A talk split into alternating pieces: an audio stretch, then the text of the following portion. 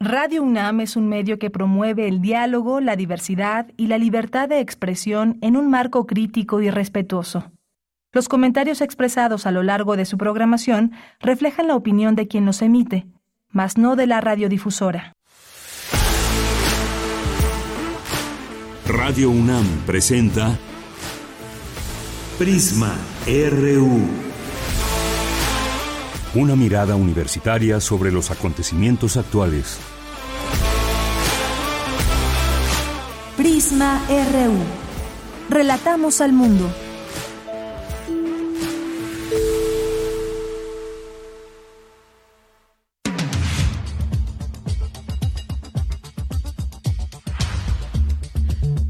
De la tarde con cuatro minutos. Sean todas y todos ustedes bienvenidos a este espacio de Prisma RU con mucha información el día de hoy. Hay indignación en el mundo.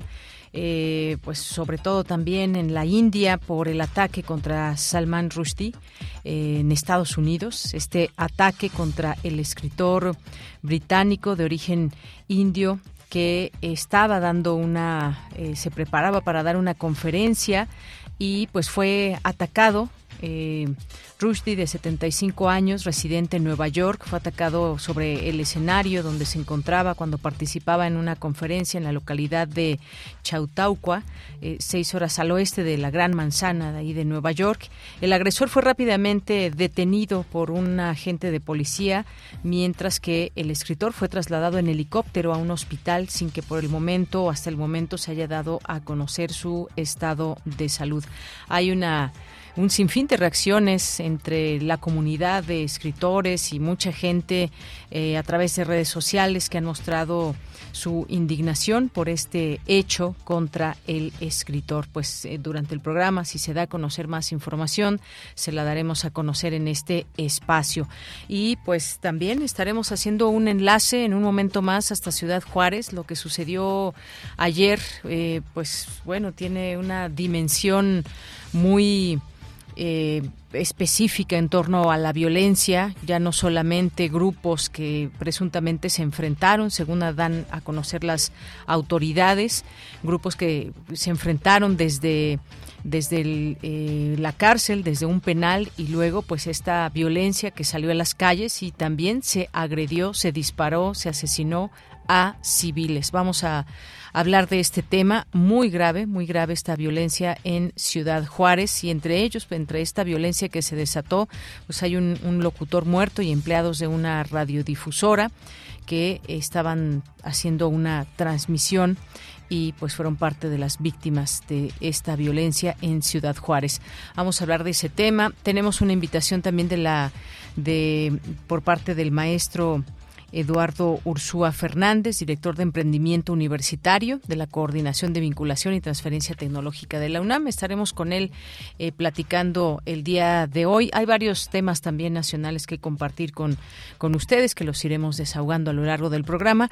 También vamos a tener aquí hoy, que es viernes, corriente alterna, un tema, un tema muy interesante que se dio a conocer en su momento y ahora vamos a, a conocer el seguimiento que le han dado periodísticamente hablando al bosque de los remedios, los avances de los activistas y la sociedad organizada, qué es lo que han conseguido para la protección efectiva del área natural protegida allá en Naucalpan de Juárez. Bueno, pues vamos a platicar de ello.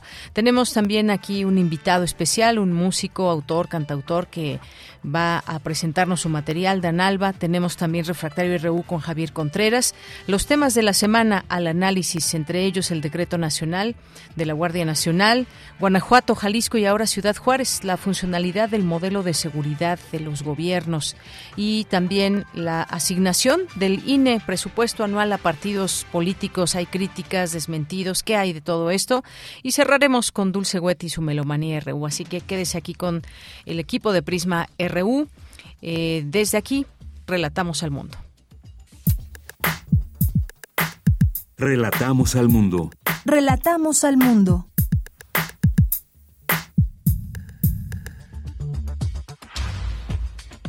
Una de la tarde con ocho minutos y en la información universitaria de este viernes 12 de agosto, la Universidad Nacional Autónoma de México lamenta el fallecimiento del doctor Carlos Heinrich Schulze Schreiber. De igual manera, hace un atento y urgente llamado a las autoridades competentes, particularmente a la Fiscalía General de Justicia de la Ciudad de México y a la Procuraduría General de Justicia del Estado de Tlaxcala para que esclarezcan las circunstancias del fallecimiento lo más pronto posible y, en su caso, se castigue a los responsables. La UNAM se mantendrá atenta al desarrollo de las investigaciones. La UNAM lamenta el fallecimiento del doctor eh, Carlos Henry Schulze Schreiber, profesor de la Facultad de Ingeniería.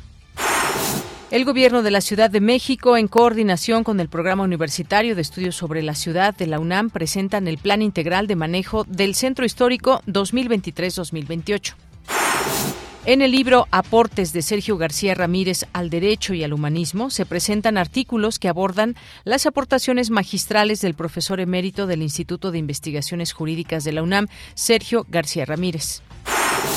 En la información nacional, Ricardo Mejía Verdeja, subsecretario de Seguridad y Protección Ciudadana, confirmó que derivado de los eventos de violencia en Ciudad Juárez murieron 11 personas y 20 resultaron lesionadas a las 13.27 horas del día de ayer al interior del cerezo estatal número 3 en Ciudad Juárez. Se tuvo conocimiento de una agresión en el módulo 2 de este centro penitenciario, donde grupos delictivos identificados como los Chapos fueron atacados por un grupo rival denominado los Mechicles, generando una riña al interior de este centro penitenciario resultando 20 internos lesionados, cuatro de ellos por proyectil de arma de fuego, el resto por golpes y contusiones, así como dos personas privadas de la libertad muertos por proyectil de arma de fuego. Se logra eh, restablecer el control en el centro penitenciario a partir de la actuación de las fuerzas municipales, estatales y federales, pero a partir de esta situación, este grupo delictivo, los mechicles, empieza a emprender acciones de disturbio y agresiones contra la población civil en Ciudad Juárez, dando como resultado nueve personas fallecidas que se suman a las dos que se suscitaron al interior del centro penitenciario. Entre las personas que fueron asesinadas se encuentran cuatro personas que estaban eh, afuera de un local haciendo un control remoto, que pertenecen a la, a la estación Mega Radio a Switch FM, comentar que el mecanismo de protección a periodistas y personas defensores de derechos humanos ya está haciendo las acciones conducentes, pero esto se, pues se deriva de un conjunto de agresiones que se dieron en diferentes puntos de la ciudad. Finalmente comentar que fueron detenidas seis personas del grupo delictivo Mechicles que participaron en estos eventos criminales. Bien, pues ahí la voz de Ricardo Mejía Verdeja relatando lo que sucedió, el subsecretario de Seguridad y Protección Ciudadana en este sentido y pues este recuento que se va haciendo poco a poco de esta situación allá en Ciudad Juárez, muy grave, muy grave esta situación sin duda alguna. El presidente Andrés Manuel López Obrador reconoció que en Ciudad Juárez no solo hubo enfrentamientos entre bandas, sino ataques a la población civil. Vamos a escucharlo. Eh, un lamentable suceso en Ciudad Juárez, que perdió la vida 11 personas y ah, qué fue lo que causó este enfrentamiento entre grupos y luego algo que no se había presentado y ojalá no se repita porque se agredió a la población civil inocente como una especie de represalia. No fue solo el enfrentamiento entre dos grupos, sino llegó el momento en que eh, empezaron a, disparar a civiles, a gente inocente. Entonces, esto es lo más lamentable de eh, este asunto. Bueno, lo más lamentable de este asunto es que esto pueda suceder, que se ataque a la población civil. No podemos esperar a que no vuelva a suceder. Se tiene que actuar en coordinación todas las, las eh, pues las autoridades desde el municipio, el estado, la federación, porque no se puede permitir que esto pueda suceder eh, de nueva cuenta. No podemos esperar, se debe de actuar. En más información y en otro tema, Laura Velázquez, coordinadora nacional de Protección Civil reportó que se tienen las condiciones para que personal de las brigadas de búsqueda bajen hoy a rescatar a los 10 mineros atrapados en Sabinas, Coahuila. Esta madrugada el Servicio Sismológico Nacional registró un sismo magnitud 5.1 con epicentro a 34 kilómetros al suroeste de Ciudad Altamirano, en Guerrero. En punto de las 3 de la mañana con 17 minutos, la alerta sísmica se activó solo en algunos puntos de la Ciudad de México. Usted la escuchó o estaba profundamente dormido y bueno, pues casi imperceptible también este este este sismo. En la información internacional, en Estados Unidos, el escritor, el escritor Salman Rushdie fue apuñalado, como les decíamos al inicio. Participaba en un acto en una localidad al oeste de Nueva York. El autor indio británico fue amenazado de muerte, hay que recordar, por el gobierno iraní por sus escritos desde 1988. Hasta el momento se desconoce su estado de salud. Hoy en la UNAM, ¿qué hacer? ¿Qué escuchar? ¿Y a dónde ir? La Coordinación Universitaria para la Sustentabilidad y la Dirección General de Atención a la Comunidad organizan el segundo encuentro estudiantil por una UNAM más sustentable, que contará con presentación de proyectos, talleres y música. La cita es el próximo 26 de agosto, de 10 a 17 horas, en las islas de Ciudad Universitaria. Te recomendamos la serie Vida Cotidiana, Sociedad en Movimiento, una coproducción de Radio UNAM con la Escuela Nacional de Trabajo Social, bajo la conducción de Ángeles Casillas. Hoy se abordará el tema Mujeres Indígenas, y para hablarnos de ello estará como invitada la doctora Carolina Sánchez García, secretaria académica del Programa Universitario de Estudios de la Diversidad Cultural y la Interculturalidad de la UNAM quien hablará sobre los derechos humanos de las mujeres indígenas. Sintoniza hoy y todos los viernes en punto de las 16 horas el 96.1 de FM. Otra opción que no te puedes perder es la serie Rimas y Razones, una producción de altavoz radio del Sistema Público de Radiodifusión del Estado mexicano. Este espacio sonoro nos presenta un panorama del hip hop en México a través de crónicas de medio aliento tejidas con los testimonios de actores representativos del género y fragmentos de sus propias canciones. Hoy el programa se titula El hip hop mainstream con banda bastón dúo originario del norte de México, constituido por las bases musicales del Dr. Supreme y la lírica del Muelas de Gallo. Ambos nos cuentan acerca de sus inicios en un México con poco rap y cómo se han ido colocando en la escena nacional con su música. Sintoniza hoy, en punto de las 18.30 horas, el 96.1 de frecuencia modulada.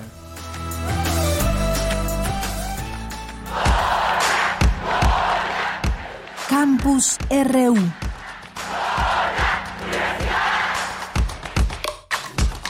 Una de la tarde con 17 minutos y bueno, pues la acompañamos aquí en cabina. Muchas gracias por su sintonía aquí en el 96.1 de FM. Marco Lubián, Denis Licea, Arturo González, Michelle González y aquí en el micrófono de Yanira Morán. Nos enlazamos con mi compañera Virginia Sánchez. Presentan el Plan Integral de Manejo del Centro Histórico 2023-2028. ¿Qué tal, Vicky? Muy buenas tardes. Adelante. Hola, ¿qué tal, Bella? Muy buenas tardes a ti y al auditorio de Prisma RU. Así es, pues el gobierno de la Ciudad de México, a través de la Secretaría de Gobierno Capitalina y la autoridad del Centro Histórico, en coordinación con el Programa Universitario de Estudios sobre la Ciudad de la UNAM, el PUEC, presentaron el Plan Integral de Manejo del Centro Histórico del 2023-2028, máximo instrumento de gestión y conservación y gobernanza de la zona PAT. Este plan está basado en seis ejes, vitalidad y seguridad urbana, revitalización económica y turismo, patrimonio histórico y cultural, movilidad y funcionalidad urbana, ciudadanía y cultura cívica y fortalecimiento institucional. Durante la presentación del mismo y acompañado por diversas autoridades que confluyen en el plan, el director del Programa Universitario de Estudios sobre la Ciudad, Genaro Javier Delgado Campos, destacó la aportación de la academia como un compromiso de la universidad pública para atender problemas nacionales. Escuchemos El patrimonio histórico enlazado a la cultura que crece fuera de los museos, una visión de la movilidad ligada a la funcionalidad hídrica y energética del área, un actuar de la ciudadanía que ejercite una cultura cívica cada vez más necesaria y el fortalecimiento institucional que sostiene literalmente todo lo antes dicho. Ante esa complejidad, el PUEC ha reunido a 25 especialistas de facultades, institutos de la UNAM y de la UAM, así como expertos independientes para brindar su apoyo. El estudio final aportará a la autoridad del centro histórico y al gobierno de la ciudad un apoyo a su gestión. Entendemos así la aportación de la academia como un compromiso de la universidad pública para atender problemas nacionales con planteamientos útiles y factibles de realizar en el corto, mediano y largo plazos. Por su parte, Loredana Montes López, titular del Fideicomiso Centro Histórico de la Ciudad de México, destacó el que este fue nominado Patrimonio Cultural de la Humanidad por sus bienes culturales que poseen un valor universal reflejado en la continuidad histórica y urbana de la zona que ha tenido entre la época de la civilización mexica y el presente. En tanto, José Manuel Oropesa Morales, coordinador general de la autoridad del centro histórico, precisó que el tener este plan representa una obligación legal del gobierno de la Ciudad de México para garantizar la vigencia de la declaratoria de 1987 con relación al centro histórico. Escuchémoslo. A partir de este evento, de esta ruta que se va a trazar, pues vamos a iniciar un trabajo muy intenso, tanto en la parte de la academia, la investigación por parte del programa universitario de estudios de la ciudad, también con la información que las diversas áreas del gobierno de la Ciudad de México están aportando para generar las bases de datos y poder generar líneas de acción estratégica que orienten la gestión del centro. Es decir, que hay una metodología de planeación participativa que nos permita que si hacia finales de este año podamos tener un programa sólido en la parte de la investigación, pero también con mucha legitimidad por parte de los habitantes y de la comunidad que conformamos el centro histórico. Finalmente, Martí Batres Guadarrama, secretario de Gobierno de la Ciudad de México, señaló la importancia de la colaboración de la UNAM, la cual enfatizó siempre viste con su gran calidad cultural y académica y su prestigio los acuerdos que realiza con diversas instituciones, como en este caso. De ella, esta es la información. Muchas gracias, Vicky. Muy buenas tardes. Buenas tardes. Continuamos ahora con Dulce García. Reflexionan en la UNAM sobre la comunicación entre servicio médico y pacientes. Cuéntanos de qué se trata. Dulce García, muy buenas tardes. Así es, Deyanira, muy buenas tardes a ti al auditorio. Deyanira, en nuestro día a día somos capaces de expresar nuestras ideas, opiniones, necesidades y sentimientos de forma consciente, clara, honesta y sincera, sin herir ni perjudicar a los demás. Bueno, esta es una cuestión que el tanatólogo Víctor Hugo Rodríguez Morales comenzó eh, con su ponencia construyendo puentes de asertividad, la importancia de la comunicación con el enfermo y la familia. Y esta se presentó en el marco del tercer Seminario Internacional de los Cuidados Paliativos y Tanatología que llevó a cabo la Escuela Nacional de Trabajo Social. Ahí el académico dijo que todo tipo de interacción comunicativa tiene una reacción, por lo que en determinados contextos, como el de la atención a un paciente, dicha comunicación tiene que ser un poco más cuidadosa. Vamos a escuchar. Por ejemplo, un paciente que tiene una conversación con un integrante de los servicios de cuidados paliativos. Y esta conversación pues lo hace tal vez sentir incómodo o lo hace sentir mal, ¿sí? Pero no externa o no verbaliza cómo se siente en, ese, en esa primera interacción. La próxima vez que tengan una interacción, puede que el paciente pues actúe de una forma incómoda o diferente. Tal vez eh, el médico, la enfermera, el fisioterapeuta, el tanatólogo, podría entonces darse cuenta de que el otro pudiese estar molesto por algo, ¿sí? Aunque no habría una razón concreta que justificara esto. Y es por eso que quizá los dos podrían sentirse hasta cierto punto incómodos. Lo anterior puede generar un ciclo en donde pues no existe un verdadero diálogo. Y bueno, de Yanira, el maestro Víctor Hugo Rodríguez dijo que las relaciones sociales, como pueden ser de jefe y empleado, o padre e hijo, o médico paciente, también repercuten en la comunicación entre uno y otro, por lo que ese es un aspecto que también habría que cuidar. Vamos a escuchar de qué manera. Y bueno, ninguna de las dos formas es mejor o peor eh, en tanto las dos partes asuman el rol ¿no? que les corresponde. ¿sí? Debemos hay que hacer la reflexión. El profesional en cuidados paliativos, de alguna u otra forma, ostenta una autoridad. El paciente o usuario que toma el rol de subordinado, pues tiene cierta expectativa del profesional, del experto, ¿sí? Que prescriba alguna indicación, y recibir su guía, su orientación o su acompañamiento. En este sentido, sería importante reflexionar, pues si a través de nuestra comunicación estamos logrando esto. Deyanira finalmente explicó que en la comunicación terapéutica no se debe olvidar que una persona ayuda a otra y que dicha comunicación implica tanto al médico como al equipo de enfermería, al trabajador social, al fisioterapeuta, al psicólogo, al tanatólogo, pero que en el centro de toda esta comunicación siempre va a estar el paciente. Esta es la información. Gracias, Dulce. Muy buenas tardes. Gracias a ti, buenas tardes. Bien, de ahí nos vamos a este otro tema. Presentan la obra colectiva Aportes de Sergio García Ramírez al Derecho y al Humanismo. Cindy Pérez Ramírez nos tiene esta información. ¿Qué tal, Cindy? Muy buenas tardes. ¿Qué tal, Deyanira? Muy buenas tardes a ti y a todo el auditorio de Prisma RU. Don Sergio García Ramírez es un humanista, ha limitado su actividad intelectual a los ámbitos de los derechos humanos y el derecho penal, sino que también se ha ocupado de la filosofía, la literatura, la historia. Su vasta cultura le permite ser ameno conversador, expositor y profundo prologuista de libros de arte, arquitectura y otros en un momentito recuperamos la comunicación con mi compañera Cindy Pérez Ramírez, que nos está platicando de esta obra colectiva Aportes de Sergio García Ramírez al Derecho y al Humanismo. Nos estaba justamente contando sobre ello y pues en un momentito más recuperamos la comunicación con ella. Ya está de nueva cuenta nuestra compañera Cindy Pérez Ramírez. Adelante, Cindy. Deyanira, como les comentaba en esta obra colectiva presentada en el Instituto de Investigaciones Jurídicas de la UNAM, el doctor Pedro Salazar Ugarte, director de esa entidad universitaria y uno de los coordinadores del texto, habló del reconocimiento que merece la figura del jurista mexicano. Y yo se lo quiero agradecer, se lo quiero agradecer como director y se lo quiero agradecer como investigador de este instituto y lo quiero hacer público como un reconocimiento a usted. Porque las instituciones como esta, que son valiosísimas, importantísimas, que se deben a la universidad, al país y al mundo. Solo funcionan sobre la base de referentes, de referentes sólidos, de referentes que te recuerdan con su sola presencia cómo debes de comportarte y cómo debes de cuidar a tu comunidad. Las formas importan, importan mucho.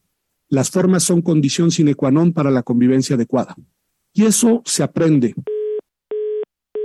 bueno, desafortunadamente no tenemos no tenemos hoy suerte con la comunicación de mi compañera Cindy Pérez Ramírez. Ahí estábamos escuchando justamente pues parte de lo que son estos análisis, aportes sobre eh, de Sergio García Ramírez al derecho y al humanismo. Espero que tengamos ya esta comunicación contigo. Adelante, Cindy. De Yanira, el investigador, quien se desempeñó como juez de la Corte Interamericana de Derechos Humanos, también ha incursionado en el cuento, el relato y la crónica en libros como Teseo Alucinado o El Museo del Hombre y otros cuentos. De igual forma, ha reunido relatos libres y memorísticos en otros cinco magníficos libros. En este tomo se presentan los artículos que abordan estas aportaciones magistrales del homenajeado en diversos ámbitos y materias como la docencia y el servicio público, así como textos en los que los autores relatan vivencias compartidas con don Sergio García Ramírez. Asimismo, este tomo incluye artículos sobre la vida democrática nacional, las instituciones constitucionales, la política y el derecho. ¿Qué te parece si escuchamos al doctor Guillermo Raúl Cepeda Lecuona, investigador del Colegio de Jalisco? En un país de esfuerzos intermitentes e insuficientes, es un, es un monumento al pensamiento profundo, sistemático y crítico en un país de ocurrencias mal informadas y de sarcasmos estériles de café en, esa obra tan sólida que tiene eh, don Sergio. Eh, es precisamente por esta eh, gran labor. Tiene también como otro gran jurista jalisciense, Antonio Gómez Robledo, reúne todas las virtudes intelectuales de consistencia, de integridad, de honestidad, de generosidad. También yo, en, en, cuanto a su capacidad de trabajo, también recuerdo una de las cátedras éticas que, que me dio, y, y, sin darse cuenta, no prodiga este, su, su, su cátedra ética, Deyanira, pues bueno, les recomendamos a todos nuestros radioescuchas el libro Aportes de Sergio García Ramírez al Derecho y al Humanismo, en donde conocerán las aportaciones magistrales del profesor emérito del Instituto de Investigaciones Jurídicas de la UNAM. Muchas gracias, Cindy, y muy buenas tardes. Muy buenas tardes. Gracias por esta información de esta obra colectiva de Sergio García Ramírez. Continuamos. Queremos escuchar tu voz. Síguenos en nuestras redes sociales. En Facebook como Prisma RU y en Twitter como arroba PrismaRU. Una de la tarde con 28 minutos. ¿Y qué fue lo que sucedió el día de ayer allá en Ciudad Juárez, Chihuahua? ¿Qué fue lo que sucedió desde el penal por la tarde? ¿Qué derivó? Eh, ¿Qué tipo de enfrentamientos? Eh, decíamos al inicio, incluso en contra de la población civil. ¿Qué ha pasado esta mañana? ¿Cómo van las cosas? ¿Qué se informa o qué no se informa? Nos enlazamos hasta Ciudad Juárez con Francisco Ortiz, Paco Ortiz, periodista, conductor de Vox Populi 860 y de Pido la Palabra en Canal 44, es articulista también del Diario de Juárez. ¿Qué tal, Paco? ¿Cómo estás? Paco Ortiz, muy buenas tardes, bienvenido a este espacio. Deyanina, ¿qué tal? ¿Cómo estás? Qué gusto saludarte, muy buenas tardes y también, por supuesto, un eh, afectuoso saludo a todo tu auditorio. Pues eh, Paco Ortiz, me gustaría que nos relates en la medida de lo posible, pues lo que sucedió el día de ayer, eh, esta situación allá en Ciudad Juárez, que lamentamos muchísimo, sobre todo pues por las personas que perdieron la vida, pero también estos enfrentamientos que se dieron. Cuéntanos qué fue lo que sucedió ayer allá en Ciudad Juárez. Claro, Yanira, con gusto. Bueno, el diario de Juárez hoy eh, pone a ocho columnas en su primera plana, jueves negro. Creo que es la mejor descripción de lo que se vivió la tarde de ayer a partir de la una de la tarde aproximadamente, que fue cuando empezamos a conocer sobre los hechos en el cerezo de Ciudad Juárez, se hablaba de un motín, hoy se sabe que fue un ajuste de cuentas, que alguien eh, intentó quitarle la vida a un interno del cerezo, eh, todavía se desconocen muchas cosas, hay unas tremendas lagunas de información por parte de la autoridad, en este caso principalmente la Fiscalía General del Estado, que, bueno, ellos aducen que por la secrecía de la investigación y para garantizar mejores resultados, pues no pueden eh, hablar sobre muchos temas de la investigación. El hecho es de que a partir de este ataque, en el Cerezo, en donde que, eh, hay un saldo de tres, tres fallecidos, y más de 10 eh, eh, internos heridos.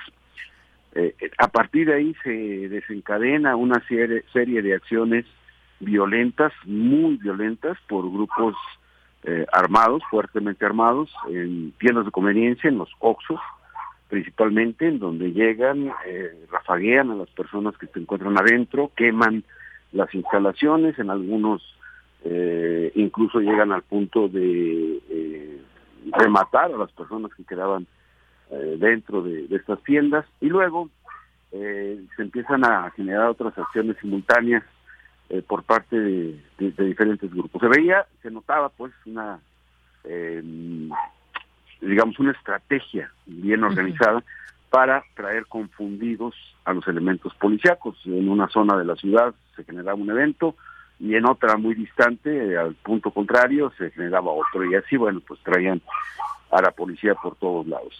Hay dos elementos que destacan en todo esto, eh, en todos los videos y en todas las imágenes que nosotros hemos podido revisar hasta este momento, lo que se ve claramente es la participación inmediata, eh, en algunos casos hasta limitada de la policía municipal, me refiero a limitada al tipo de armamento que utilizan. Hay videos por ahí en donde elementos de la policía municipal hacen frente a los sicarios con pistolas, mientras los sicarios traen armas de alto poder. Total que eh, no se ve tampoco en ninguno de estos eh, videos e imágenes la presencia de la Guardia Nacional ni del Ejército Mexicano. Eh, no estoy diciendo que no hayan participado, yo lo que señalo nada más es que es evidente que ayer quien eh, tuvo la mayor participación en toda esta serie de ataques y de eventos en respuesta y en defensa de la ciudadanía, pues fue la policía municipal. de Ciudad Juárez. Y durante todo este lapso de tiempo, estamos hablando ya aproximadamente unas eh, siete horas, eh, desde las desde la una de la tarde hasta las ocho de la noche, hubo un tremendo vacío de información. Nadie informaba nada.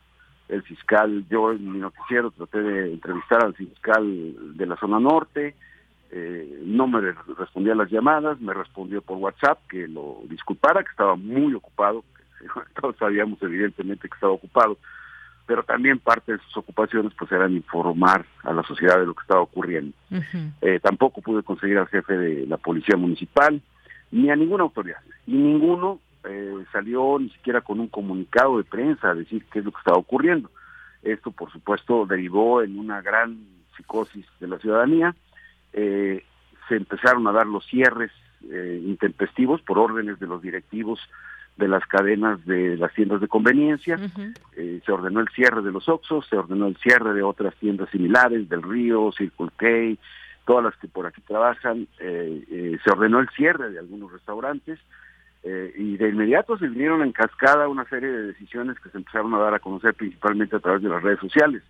La Universidad Autónoma de Ciudad Juárez suspendió clases presenciales en la tarde eh, y ordenó la suspensión de clases presenciales todo el fin de semana, la Universidad Autónoma de Chihuahua igual, algunas otras cadenas de, tiendas de autoservicio, eh, negocios, funerarias, el INS anunció el cierre de sus clínicas hoy, bueno, el SAT, el Sistema de Administración Tributaria en las oficinas en Ciudad Juárez, ya emitió incluso un boletín oficial en donde anuncia el cierre de sus oficinas por medidas de seguridad. Eh, esto, bueno, eh, genera una eh, psicosis mayor entre la población porque para decidir todos estos cierres, quiere decir que estas personas que tomaron esas decisiones tenían información que la mayoría de los ciudadanos no teníamos, incluso la prensa, ¿verdad? incluso los medios de comunicación. Y esto, bueno, generó ahí una situación muy, muy de, mucha incertidumbre, de mucha duda, de mucha angustia entre la población. Y eh, desafortunadamente dentro de todos estos incidentes que se dieron hubo una eh, ejecución en la Avenida Ejército Nacional eh, frente a una pizzería muy conocida, una, una franquicia de pizzas muy conocida, donde un grupo de compañeros de la estación de radio donde yo conduzco el noticiero fue compañeros tuyos. Compañeros míos amigos muy muy apreciados. Eh, fueron rafagueados por un comando armado y los privaron de la vida a los cuatro. Y luego este, este comando armado ingresó a la pizzería y también ahí pues eh, solamente resultaron heridas cuatro personas, digo solamente no, perdieron la vida, no porque no haya sido grave el ataque. El saldo total de la tarde fatídica de ayer fue de eh, 11 personas fallecidas, y 22 heridos. La policía municipal detuvo a 11 personas eh, a lo largo de la tarde y todavía por la madrugada, muy temprano hoy, a la una de la mañana, se realizaba una, un fuerte operativo en el que incluso el jefe de la policía municipal fue recibido a balazos, porque era el que comandaba el operativo. Eh, eh, afortunadamente pues, salió en su camioneta blindada y pues, no, no, no recibió mayores daños, pero con la misma camioneta derribó la casa, una casa de seguridad de los mexicles, en donde estaban eh, pues ocultos, digamos, o, eh, tratando de evitar la acción de la, de la policía, seis eh, elementos de este grupo criminal, y bueno, pues fueron detenidos, fueron sometidos por la policía municipal, después ya llegó el ejército en apoyo, y fue como los pudieron trasladar a las instalaciones de la fiscalía. Y ahí en esa casa se logró encontrar un arsenal de armas pues, un arsenal eh, eh, incluso con granadas de fragmentación y algunos de los vehículos que fueron reportados eh, como los que participaron en los eventos violentos de la tarde de ayer. Hoy por la mañana, de Yanira, nos amanecimos con la noticia de que estaban en Ciudad Juárez todas las autoridades estatales y federales de Chihuahua, la gobernadora, eh, el delegado de los, eh, del gobierno de México en el estado y el fiscal del estado y los, pues, todos, el alcalde, todas las autoridades reunidos eh, desde muy temprano en una mesa de seguridad.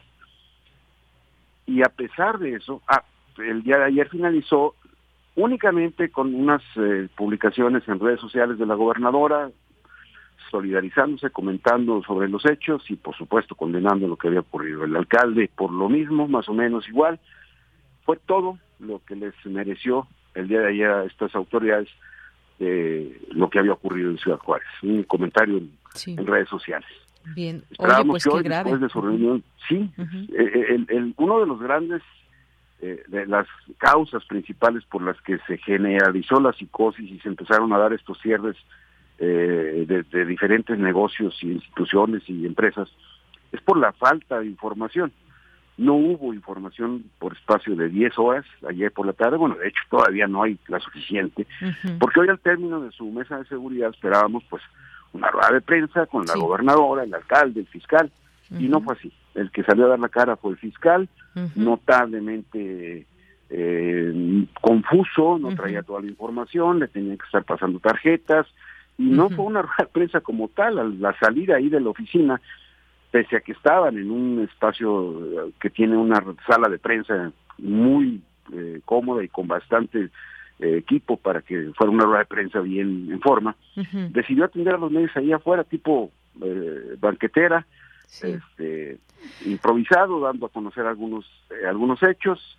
Eh, sí hay una relación con lo que ocurrió en el Cerezo y la violencia que se generó después. No da más información, insisto, ellos eh, argumentan que por para evitar que se den a conocer datos básicos o estratégicos de la investigación, no pueden hablar de algunas cosas, pero ah, aseguran que tienen ya muchos elementos para, para pues, dar con los responsables. Oye, Paco, si te parece bien, logramos eh, sacar un audio del el fiscal justamente porque hasta después, como bien dices, del mediodía de hoy, luego de tantas horas que que pues hubo violencia, todavía en la mañana se reportaron algunos hechos. Eh, Roberto Javier Fierro Duarte, fiscal general de Chihuahua, informó a los medios el saldo de los hechos registrados ayer en Ciudad Juárez. Si te parece, vamos a escucharlo. Esto no va a quedar impune y lo dejamos muy claro. De las investigaciones de estos actos, les puedo comentar que analizamos el modo, tiempo y lugar y establecimos que se trataron de hechos que se realizaron de manera consecutiva, con muy pocos minutos de diferencia y que además se encontraban en puntos alejados entre sí. Hubo un total de 11 personas sin vida en distintos hechos y 12 lesionados. Por lo anterior, se acordó el despliegue de un importante operativo en el que participan elementos de la Secretaría de Seguridad Pública Municipal, Secretaría de Seguridad Pública del Estado, Guardia Nacional y Ejército Mexicano, quienes hemos realizado patrullajes, rondines, instalado puntos de revisión a fin de brindar la seguridad a la comunidad juarense. Además, personal de la Agencia Estatal de Investigación efectúa las diligencias necesarias para el esclarecimiento de cada uno de los casos, allegándose de evidencias, material, análisis de videos, entre otros. Tenemos identificado al grupo delincuencial que planeó y orquestó estos lamentables hechos. Y por motivos de la propia indagatoria y por no darles publicidad, me voy a reservar el grupo. Reprobamos este tipo de actos que buscan desestabilizar los trabajos que se han venido realizando. Y quiero ser enérgico con este mensaje. Continuaremos nuestra lucha contra la impunidad. Y a la sociedad juarense quiero decirles que tengan la confianza y la certeza que las autoridades estamos actuando con la convicción para recuperar todos los espacios que nos corresponden y que la delincuencia nos pretende quitar. No vamos a descansar hasta restablecer el orden y emplearemos los recursos necesarios para lograrlo. Bien, pues ahí parte de lo que dijo el fiscal eh, Paco, pues cómo ves ahí algunos puntos, de, relata de algunos saldos, dice que la población debe de estar eh, tranquila, pues sí, justamente eso es lo que se quisiera, se habla de este enfrentamiento entre grupos, pero pues sí quisiéramos saber y sobre todo ustedes que viven allá, cuáles van a seguir, cuáles son los siguientes pasos, cómo se da esta coordinación eh, municipal, estatal, federal, qué es lo que hay todavía muchas preguntas, como bien dice, sin responder.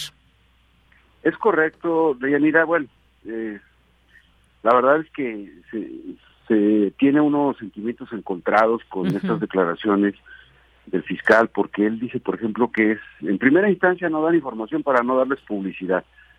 Caray, yo no sé si tenga más importancia no darle publicidad a un grupo que informarle a la sociedad lo que está pasando, hasta para que tomen precauciones y eviten algunas cosas. Eh, eh, si de alguna manera eh, la sociedad está intranquila y, y temerosa, es precisamente por la falta de información, porque dejaron pasar horas, horas, eh, las autoridades de los tres niveles de gobierno eh, para, para informarle a la gente lo que estaba ocurriendo y qué se estaba haciendo para brindarle a la gente pues mayor tranquilidad y confianza. Hoy piden calma, hoy piden, hoy le piden a la sociedad que esté tranquila y, confiada en que están haciendo su trabajo, cuando los hechos que vimos ayer y los que estamos viendo hoy en la mañana, pues dicen exactamente todo lo contrario, ¿verdad? Entonces, sí resulta contradictorio este tipo de eh, actitudes de los funcionarios públicos que se cierran completamente a la responsabilidad que tienen, sí, de hacer su trabajo y de cumplir con la obligación que tienen en cada uno de sus cargos, pero que también lleva implícito, independientemente del cargo,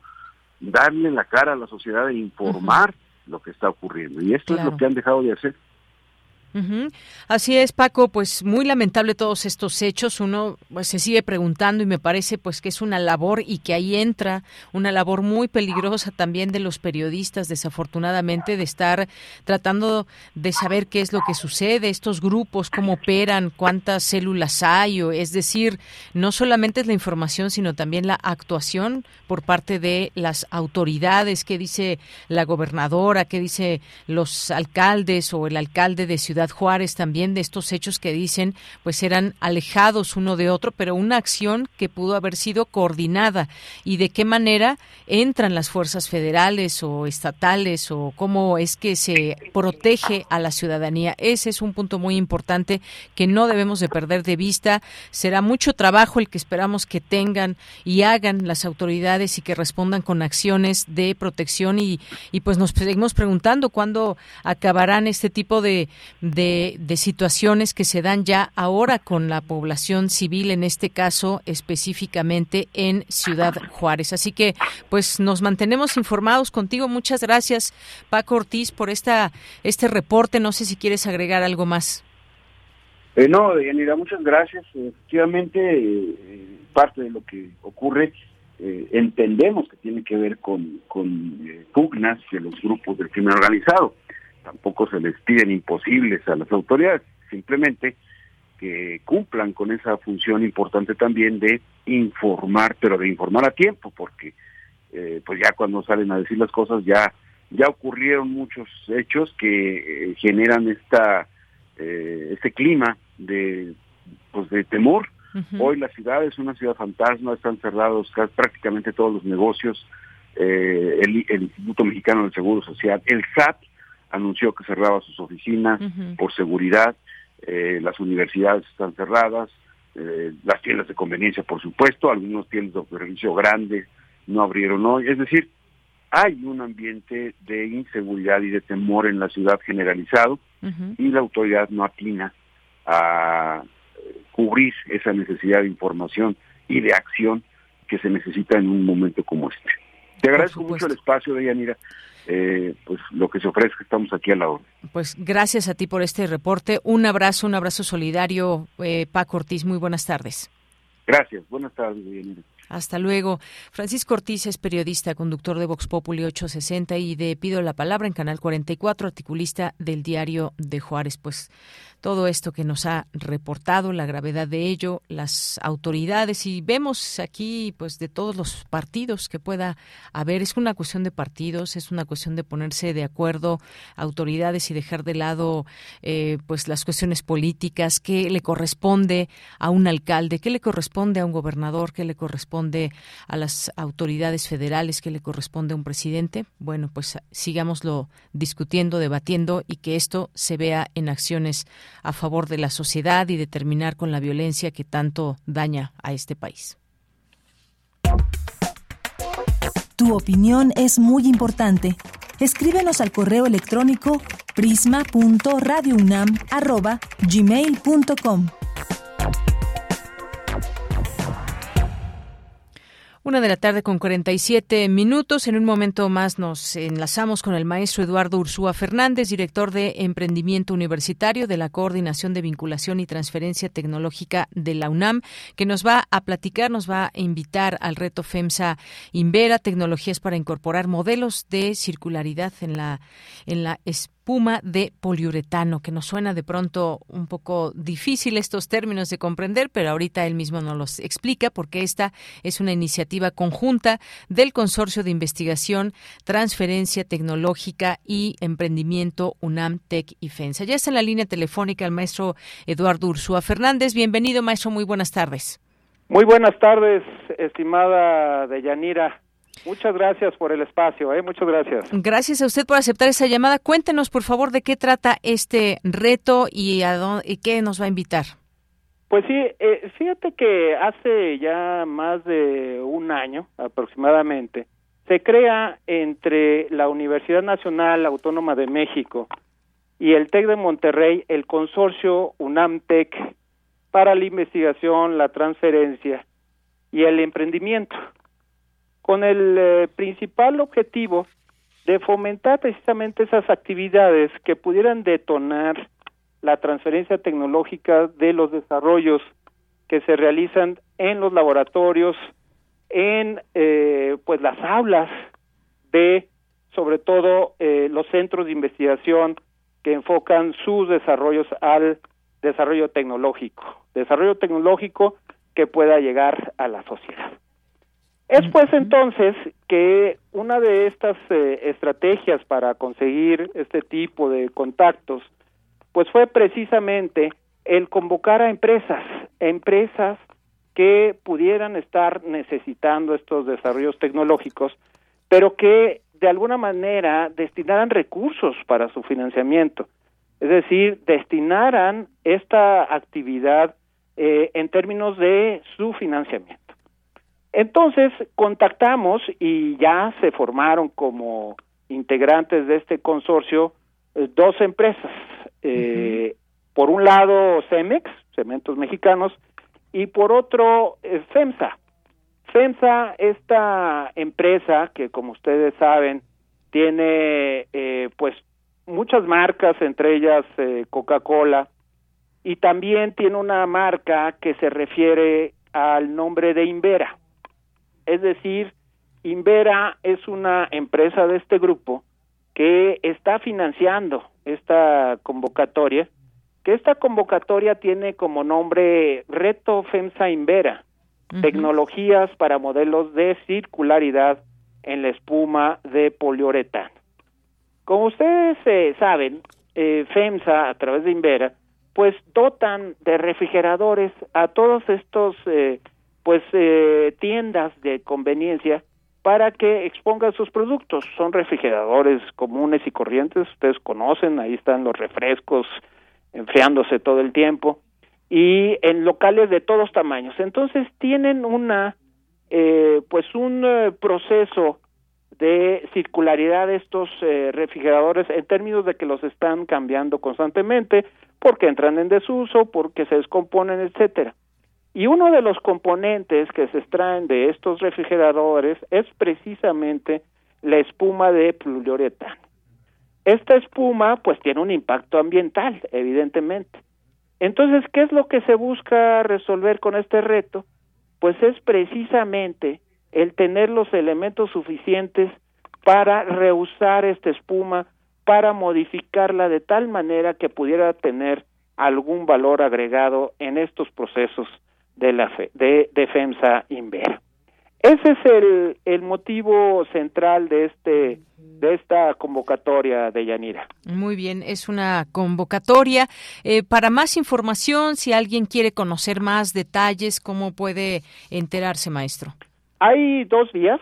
Eh, por un lado, tenemos eh, la página web del consorcio, que es consorciounamtech.mx que ahí está, por un lado, la convocatoria del reto Invera y por otro lado los términos de referencia que explican muchos o muchas de las características que deben de tener los proyectos para sean para que sean elegibles del apoyo. Estamos hablando de que el apoyo son un millón de pesos, hasta un millón de pesos por cada proyecto que sea aprobado por el comité organizador que está formado por la empresa y precisamente por personas tanto del TEC de Monterrey como de la UNAM. Bueno, Esa es una parte, ¿no? Y la otra parte es directamente consultarlo en la página web vinculación Perdón, Deyanira. Sí, no, estaba escuchando también esta, eh, esta página para que la gente que nos esté escuchando y ahora que dijo el premio maestro, pues por supuesto que se interesen y sean parte de este reto. ¿Me puede repetir, por favor, la página, vinculación? Sí, la página eh, es la página de la Coordinación de Vinculación y Transferencia Tecnológica, es la página vinculación.unam.mx. Muy bien. ¿Y quiénes pueden participar, maestro? Pueden eh, participar en esta convocatoria, evidentemente son académicos y alumnos de ambas instituciones, es decir, tanto del TEC como de la UNAM, que formen equipos, que formen binomios y que de alguna manera presenten de manera conjunta su propuesta ante el consorcio. Es decir, son alumnos, investigadores, docentes de ambas instituciones. Muy bien. Bueno, pues ahí para más detalles, porque esto, por supuesto que hay una convocatoria, en las convocatorias, pues ahí vienen todos los detalles, que las características que deben de tener para participar en una, en este reto tan importante me parece. Creo que de por medio está esta cantidad de dinero, pero no solamente eso, sino también los proyectos que se puedan desarrollar y quienes puedan participar. Así que, pues corran la voz. Esto también es de, de que se corra la voz, que se pase la posibilidad de quiénes pueden participar, eh, carreras, que, cuáles, de qué se trata todo esto. Bueno, pues ahí está la convocatoria y ya usted también que nos ha platicado esto. ¿Algo más que nos quiera comentar, maestro?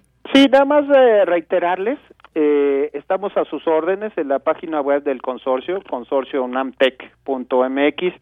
Y bueno, eh, es importante que revisen estos términos porque la fecha límite para la presentación de propuestas será el próximo primero de septiembre. Entonces, tenemos todavía tiempo, prácticamente dos, tres semanas, para que puedan eh, conjuntar sus esfuerzos para presentar sus, sus propuestas. Pues muchas gracias, Deyanira, por el espacio. No, pues gracias, gracias a usted, maestro. Todavía hay tiempo, así que, pues por favor, inscríbanse. No, no cuesta nada eso y ojalá que les vaya muy bien y que haya muchos proyectos y ya conoceremos a, a quienes ganen. Muchas gracias, maestro. Hasta luego. Al contrario, muchas gracias, Deyanira, y anímense, es el momento de participar. Muchas gracias. Por supuesto, gracias, maestro. Maestro Eduardo Ursúa Fernández, director de Emprendimiento Universitario de la Coordinación de Vinculación y Transferencia Tecnológica de la UNAM. Si tienen duda, de verdad, diríjanse a leer la convocatoria vinculación.unam.mx y cualquier cosa también aquí estamos para servirles. Nacional RU. Bien, en algunos temas, en algunos temas nacionales, el lunes se dará a conocer la sucesora de Delfina Gómez en la CEP, es lo que dijo hoy el presidente. El lunes, cuando se conocerá quién llevará eh, las riendas de la Secretaría de Educación Pública, ya que Delfina Gómez dejará el cargo para ser la banderada de Morena a la gubernatura del Estado de México.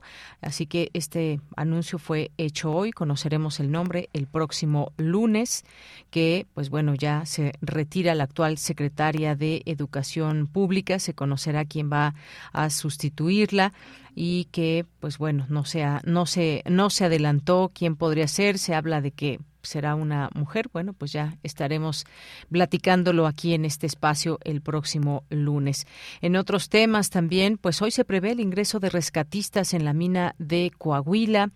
Eh, una situación ya contra el tiempo. Las autoridades que trabajan en el rescate de los 10 trabajadores atrapados desde la semana pasada en la mina de carbón de Pinabete en Sabinas, Coahuila, estimaron que en el transcurso de este viernes podrán ingresar los cuerpos de rescate finalmente. Así lo dio a conocer eh, la coordinadora de Protección Civil, Laura Velázquez. En más información también. Eh, no tenemos pactos con delincuentes, dice Rosa Isela Rodríguez.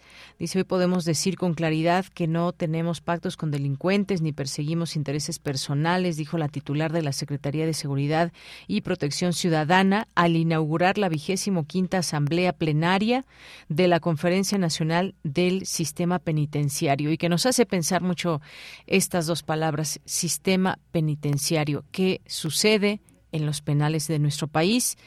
Quiénes están, cómo se controlan también las riñas que pueda haber y que hoy vemos que pueden llegar hasta el exterior y hasta llegar a la población civil, el sistema penitenciario que muchas veces ha sido motivo de análisis, de preguntar qué, cómo, cómo se logra reintegrar a la vida normal a alguien que cumple una condena y luego sale y que ha estado quizás por algún delito grave, cómo se inserta de nueva cuenta en el ámbito laboral, por ejemplo, en la vida cotidiana, pues Muchas de esas preguntas hoy nos hacemos, hoy más que nunca.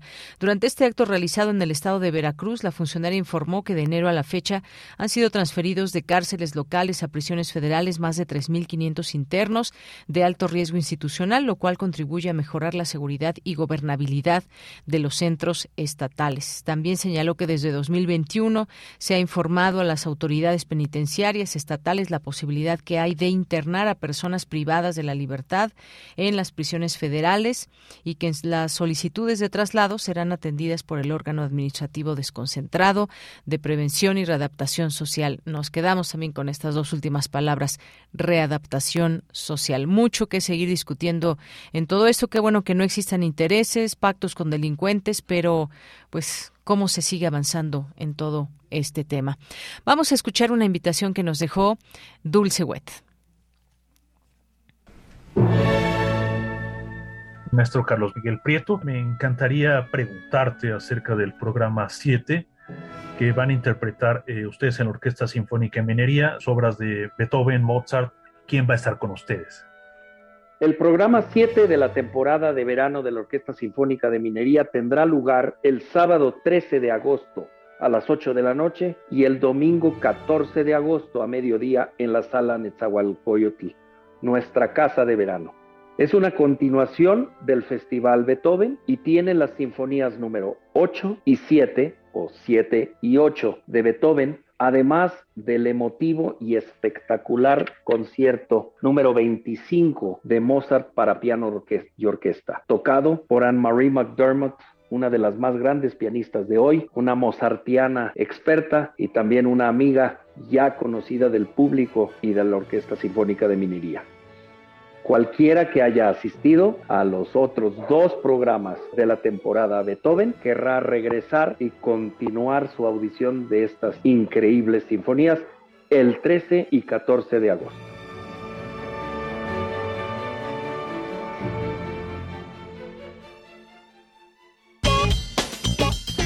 Porque tu opinión es importante, escríbenos al correo electrónico prisma.radiounam arroba gmail.com. Al llegar a una isla de la costa de Sicilia, Gandalf, un joven cacique pagano que personifica la tosca tradición vikinga, se enfrenta con la moderada influencia mediterránea del cristianismo en la persona de la joven e inocente Blanca.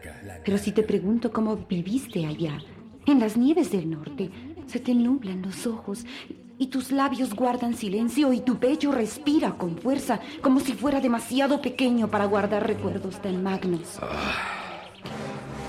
De la colección de ficción sonora de Radio UNAM, Memoria del Mundo de México de la UNESCO 2021, presentamos La tumba del guerrero, adaptación de la obra teatral de Henrik Ibsen, sábado 13 de agosto a las 20 horas, por el 96.1 de FM y en www.radio.unam.mx. Radio UNAM, Experiencia Sonora. Ya viene Filuni, la Feria Internacional del Libro de las Universitarias y los Universitarios. Del 30 de agosto al 4 de septiembre. Invitadas especiales, Universidad Complutense de Madrid y Universidad de Costa Rica. Acceso gratuito. Nos volvemos a encontrar. Más información en filuni.unam.mx.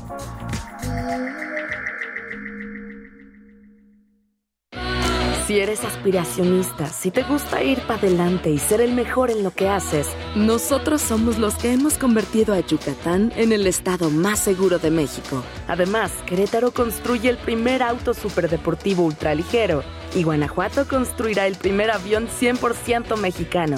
Somos Acción Nacional y estamos preparados para cambiar el rumbo de México hacia el camino del bien y la libertad, unidos por un México mejor. Partido Acción Nacional. Fentanilo, heroína, cocaína, piedra, cristal.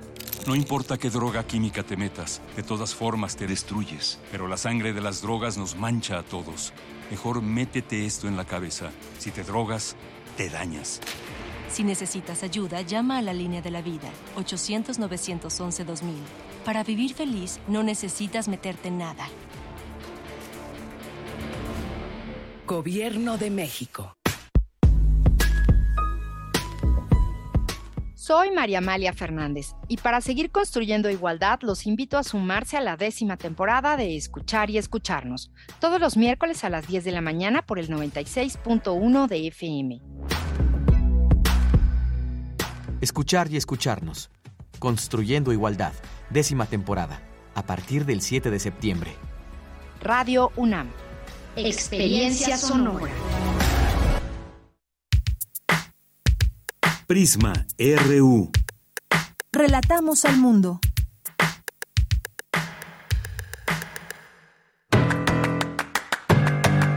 Mañana en la UNAM, ¿qué hacer? ¿Qué escuchar? ¿Y a dónde ir?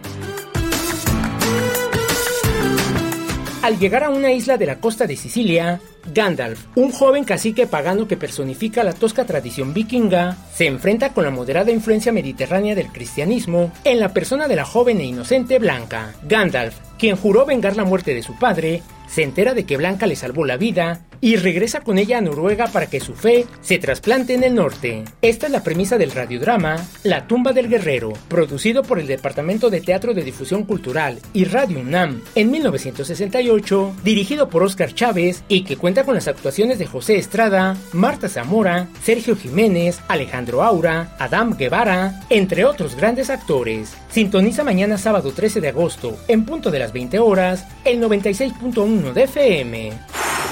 No te puedes perder una emisión más de la serie Violeta y Oro, todas las voces. Este domingo 14 de agosto te espera con el tema Luces desde las profundidades. La doctora Sandra Lorenzano conversa con dos investigadoras que han dedicado su vida a estudiar los confines del mundo y del universo, el cielo y el mar profundo. Son las doctoras Elba Escobar Briones del Instituto de Ciencias del Mar y Limnología y Gilén Gómez Maqueo del Instituto de Astronomía, con quienes también reflexiona sobre las aportaciones de las mujeres en el conocimiento, la ciencia y la formación de las personas. Sintoniza el domingo 14 de agosto, en punto de las 11 horas, el 96.1 de FM.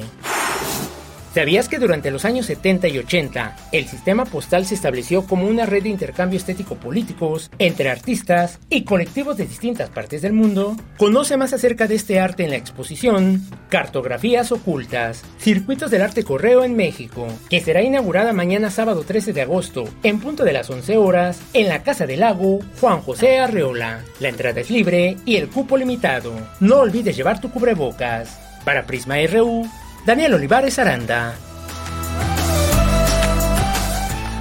Dos de la tarde con seis minutos. Estamos de regreso en esta segunda hora de Prisma RU con mucha información todavía y un poco, pues con información también un poco más amable que tendremos en un momento más, eh, con pues todas las actividades y las investigaciones de corriente alterna y una buena noticia lo que está sucediendo en el bosque de, eh, de los remedios por toda la actividad que hay de la propia sociedad.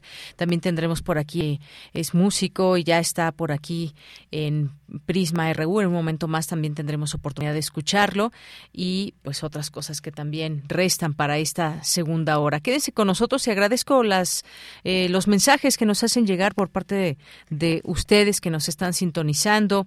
Eh, también muchas gracias a Jorge que nos dice, nos dice, tendremos que llegar a un toque de queda en varios estados ante las dilaciones de las autoridades. Pues esperemos que no. Imagínense, ya sería un fracaso pues de muchas cosas, de muchas estrategias que hay, porque uno de pronto pues puede hablar de de los distintos gobiernos que van pasando federales, porque son las caras visibles y tienen mucha responsabilidad, claro que sí, pero cómo se trabaja en ese conjunto, cómo se trabaja con, eh, con los gobernadores de todos los partidos. Por ejemplo, estamos viendo lo que sucedió en Jalisco, en Guanajuato, ahora en Ciudad Juárez, y yo digo, independientemente del color del partido, porque está el PAN en Chihuahua, está el PAN en Guanajuato, está Movimiento Ciudadano en Jalisco, está en el gobierno Morena y bueno, pues se tienen que coordinar. Eh, la sociedad ya no quiere hablar de partidos, quiere hablar de esa seguridad que necesita en sus lugares donde habitan. Gracias, Jorge. Rosario Durán Martínez, saludos. Esperanza Hernández también. Jorge también nos dice en escucha del pulso de México y el mundo, un fin de semana renovador. Muchas gracias por los buenos deseos, Jorge, que así sea para toda la audiencia. Eh, Rosario Durán también votaron por los que están ahora en el poder para que la solucionaran los problemas que aquejan al Estado y resulta que el PAN con lo mismo o peor ya ni vergüenza tienen. Gracias, Rosario, flechador del sol aquí andamos súper presionados, pero escuchando. Un, un, ojo al gato y otro al garabato. Qué bueno, flechador, muchos saludos. Rosario, también puro bla, bla, bla y solo inacción por parte de la autoridad para protección a la ciudadanía. No cabe duda que son unos cínicos o incompetentes también podrá ser la palabra. Eh, Carmen Valencia, muchas gracias. Gracias también eh, por aquí al Rosa Luna, a Juan Stack, saludos. Laura Rocío, Arel Mar, también muchas gracias. HTJL, así se llama en Twitter. David Castillo, Mario Navarrete, muchas gracias, que nos escribe por aquí. A Lorena Ruiz también, muchas gracias. Verónica Ortiz Herrera, buenas tardes. Mi petición es que ya estamos hartos del TRI, refleja el momento que vive el país y el gobierno. El presidente López Obrador hace como que no pasa nada. Gracias, Verónica. David Castillo también nos dice aquí esperando que nos relaten al mundo. Muchas gracias. José Luis León, Elizabeth Cruz Madrid, Family 107, Santiago Luis Enrique. Muchas gracias. Les seguimos leyendo con mucha atención y mucho gusto. Bueno, pues nos vamos ahora, nos vamos a ir ahora a más información que tenemos con mi compañera Cristina Godínez. Personas zurdas se adaptan al mundo de los diestros. Adelante, Cristina. Buenas tardes, Deyanira. Un saludo para ti y para el auditorio de Prisma RU. Mañana, sábado 13 de agosto, es el día dedicado a las personas zurdas. La efeméride, que se conmemora desde 1976, busca dar a conocer y ayudar a reducir las dificultades que encuentran las personas con esta habilidad en una sociedad predominantemente diestra. Para Yolanda del Río Portilla, académica de la Facultad de Psicología de la UNAM, la surdera es una condición que influye en mayor habilidad motora y se registra más en hombres que en mujeres. El estudioso en temas como la lateralidad cerebral con encefalografía considera que en contraste con los diestros, los zurdos son un grupo mixto de cuya neuropsicología y funcionamiento cerebral se conoce poco. Precisa que no es que sean más inteligentes, sino que se adaptan con mayor facilidad a usar ambas manos para realizar actividades cotidianas. Del Río Portilla explica que se carece de un modelo genético claro que explique cómo se transmite este rasgo. Con anterioridad se creía que ser zurdo era una condición que se observaba principalmente en la raza anglosajona. Hoy se sabe que es generalizada a todos. La también experta del Laboratorio de Sueño de la Facultad de Psicología comenta que a finales del siglo XX todavía se les amarraba la mano a algunos niños zurdos para que desarrollaran principalmente la escritura con la extremidad derecha. Dianira, la psicóloga, señala que como parte de los estudios realizados en laboratorio observaron que casi no existen diferencias en relación con la lateralidad tanto en zurdos como en diestros. En cuanto a la participación de regiones cerebrales o conexiones cerebrales, en el caso de los zurdos participan más regiones cerebrales y los diestros tienen una región cerebral más especializada. Este es mi reporte. Buenas tardes. Gracias, gracias Cristina Godínez, gracias por esta información. Y bueno, tenemos algunos, algunos regalos para el fin de semana. A ver, paren oreja. Tenemos para irse al CENART al manifiesto, manifiesto 512, hoy a las 8 de la noche. Tenemos todavía cinco pases dobles para que puedan escribirnos a través de redes sociales, ya sea a través de Prisma RU en Facebook o arroba Prisma RU en Twitter, para que se vayan hoy a las 8 de la noche si todavía no tienen plan. La verdad es que es un espacio y un evento muy que seguramente lo van a disfrutar, les va a gustar. Y tenemos dos pases dobles para mañana, para que disfruten a la Orquesta Sinfónica de Minería, ahí en la sala Nezahualcóyotl, para que tengan oportunidad de ir dos pases dobles. Se nos van siempre muy rápido todos, así que ya sea que quieran ah, para el, de manifiesto del CENART o para la eh, Orquesta Sinfónica de Minería y esto es para el día de mañana. Así que escríbanos a través de estas redes sociales si puedan tener alguno de estos pases dobles. Es un concierto familiar infantil y además, bueno, pues siempre aquí pendientes eh, a través de Luis M. García, la Orquesta Sinfónica de Minería que pues dos pases dobles nos da para su concierto de este sábado en la sala Nezahualcóyotl. Así que no se lo pierdan, no se lo pierdan por favor y les daremos a conocer los eh, a los ganadores. Pero lo de mañana es a las 10 de la mañana, así que ténganlo también en cuenta. Bueno, nos vamos ahora a la información internacional a través de Radio Francia. Relatamos al mundo. Relatamos al mundo.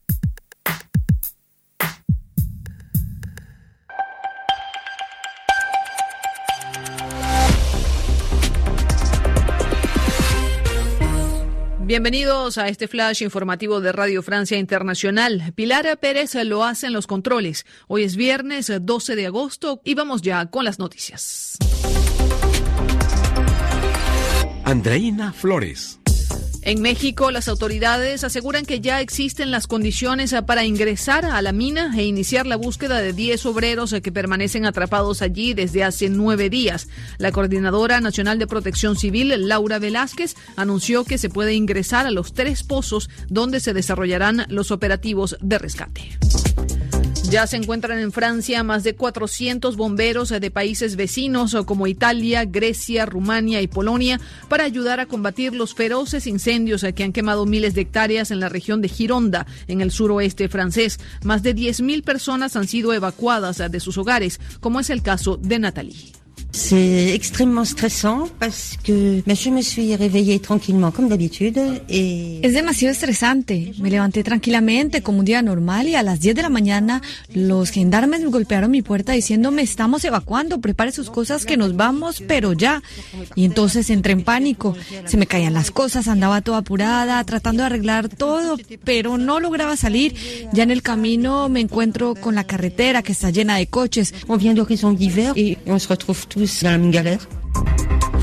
en Inglaterra, las autoridades han decretado estado de sequía debido a las altas temperaturas eh, que se han registrado en los últimos días, lo que podría significar incluso restricciones eh, de consumo de agua. En Alemania, el río más importante, el Rin, también ha visto disminuir su cauce a causa de la sequía, lo que afecta el transporte de mercancías. Estados Unidos sancionó hoy al vicepresidente de Paraguay, Hugo Velázquez, por su participación en actos de corrupción, acusándolo de haber ofrecido un soborno de más de un millón de dólares a un funcionario público. Ni Velázquez ni su familia podrán entrar a territorio estadounidense. En Corea del Sur, el líder del grupo Samsung, el multimillonario Lee Jae-yong, recibió hoy un indulto presidencial luego de cumplir 18 meses de cárcel y un año de libertad condicional por soborno y malversación de fondos. La razón de este indulto es permitir al empresario contribuir a superar la crisis económica de Corea del Sur.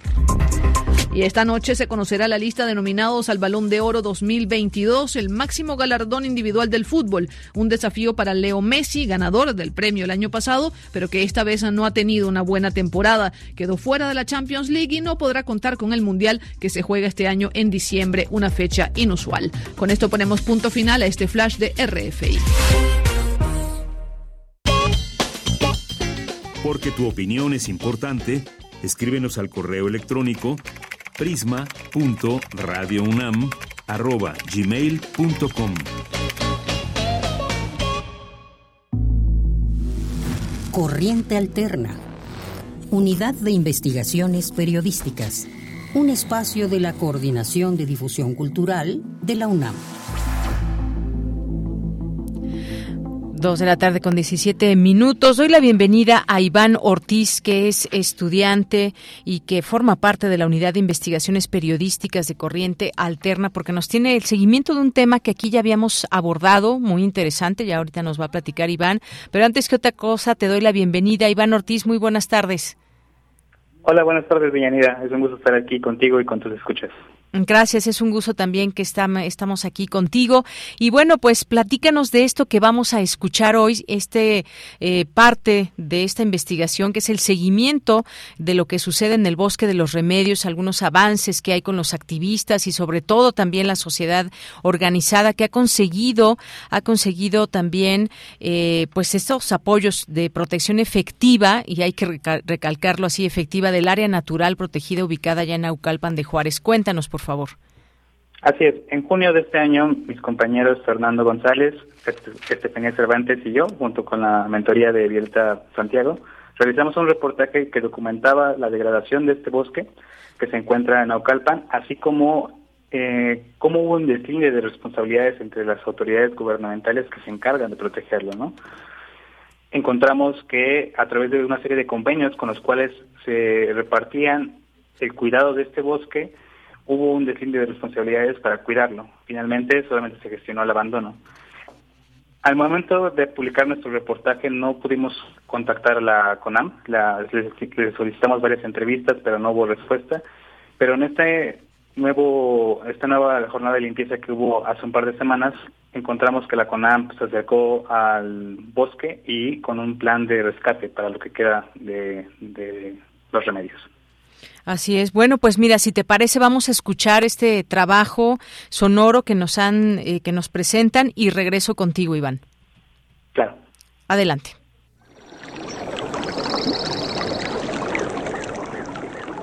Cada sábado último de mes hay movimiento en el Bosque de los Remedios.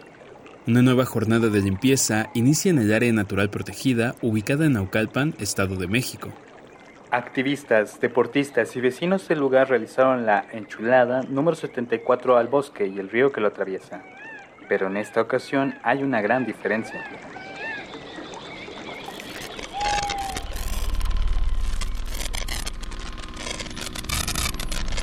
Corriente alterna.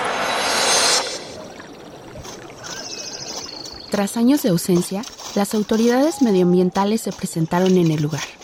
Esta vez, con un plan de rescate, tras ocho décadas de degradación de uno de los últimos pulmones del municipio.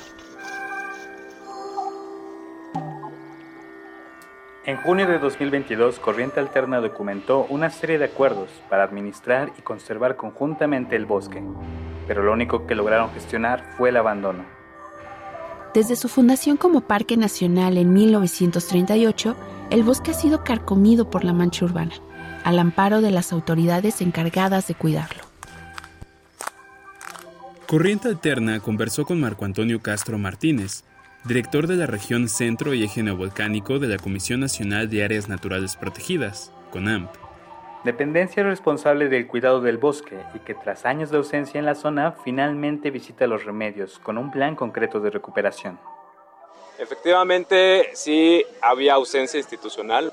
Sin embargo, Creo que la situación fue que no entendían en qué se refería el hacer un manejo de un área natural protegida, al menos de estas dependencias que estaban al frente, ¿no? A causa del llamado de la ciudadanía y del incumplimiento de acuerdos, ahora la CONAMP ha decidido intervenir. Hemos establecido ya mesa de trabajo con, conjunto, en donde pues Premarnat, nosotros, Profepa y el gobierno del estado a través de la PROPAEM, que es la Profepa estatal, pues ya están interviniendo, ¿no?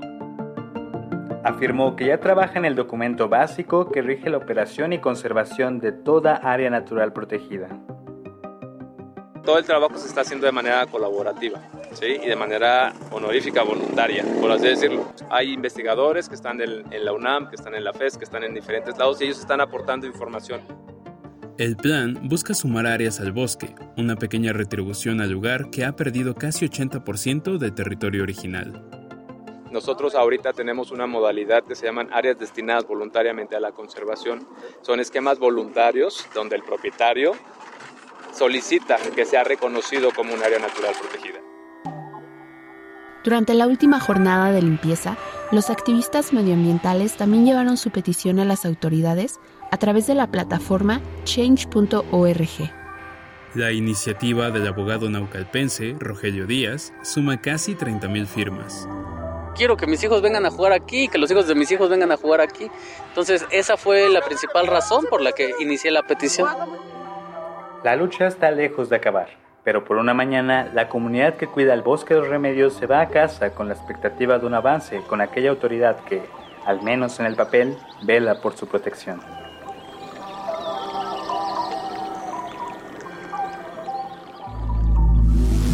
Corriente Alterna, Unidad de Investigaciones Periodísticas, un espacio de la Coordinación de Difusión Cultural de la UNAM.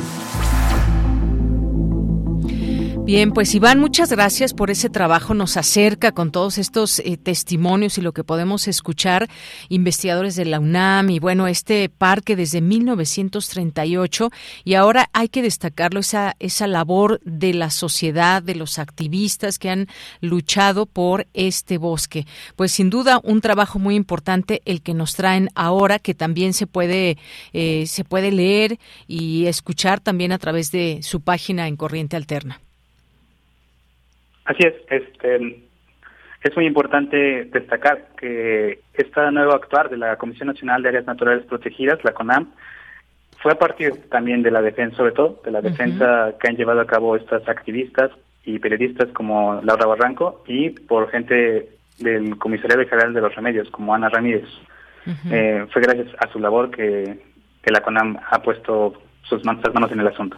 Claro, destacar todo este trabajo, por supuesto, que se haga visible, porque bueno, muchas veces, y si no es con este esfuerzo y trabajo que hay que de verdad destacar, muchas veces pues quedan, eh, quedan en el olvido muchos proyectos que nacieron con una finalidad y que ahora, pues al pasar del tiempo, muchas veces el descuido de autoridades quedan en el abandono. Así que, pues muchas gracias, gracias por traernos eh, el seguimiento de esta investigación de eh, sobre el bosque de los remedios. ¿Algo más que quieras, que quieras agregar, Iván? Solamente decir que este nuevo plan que tiene la CONAM en mente para cuidar el bosque de los remedios, pues da una gran esperanza para este para esta área natural protegida, pero hay que estar todavía al pendiente de que se cumpla a lo largo de este año justamente eso, que se cumplan todos los acuerdos y que se cumpla en favor de este bosque de los remedios. Muchas gracias, Iván. Muchas gracias a ti. Hasta luego y no se olvide de consultar esta y otras investigaciones en corrientealterna.unam.mx. Continuamos. Prisma RU. Relatamos al mundo.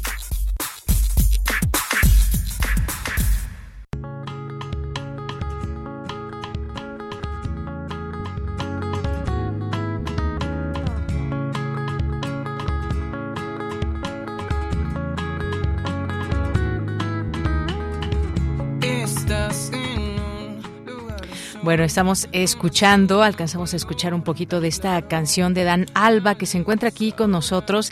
Él es actor, cantautor, músico, licenciado en literatura dramática y teatro por la Facultad de Filosofía y Letras de la UNAM. Tiene estudios técnico profesional en guitarra clásica del Conservatorio Nacional de Música.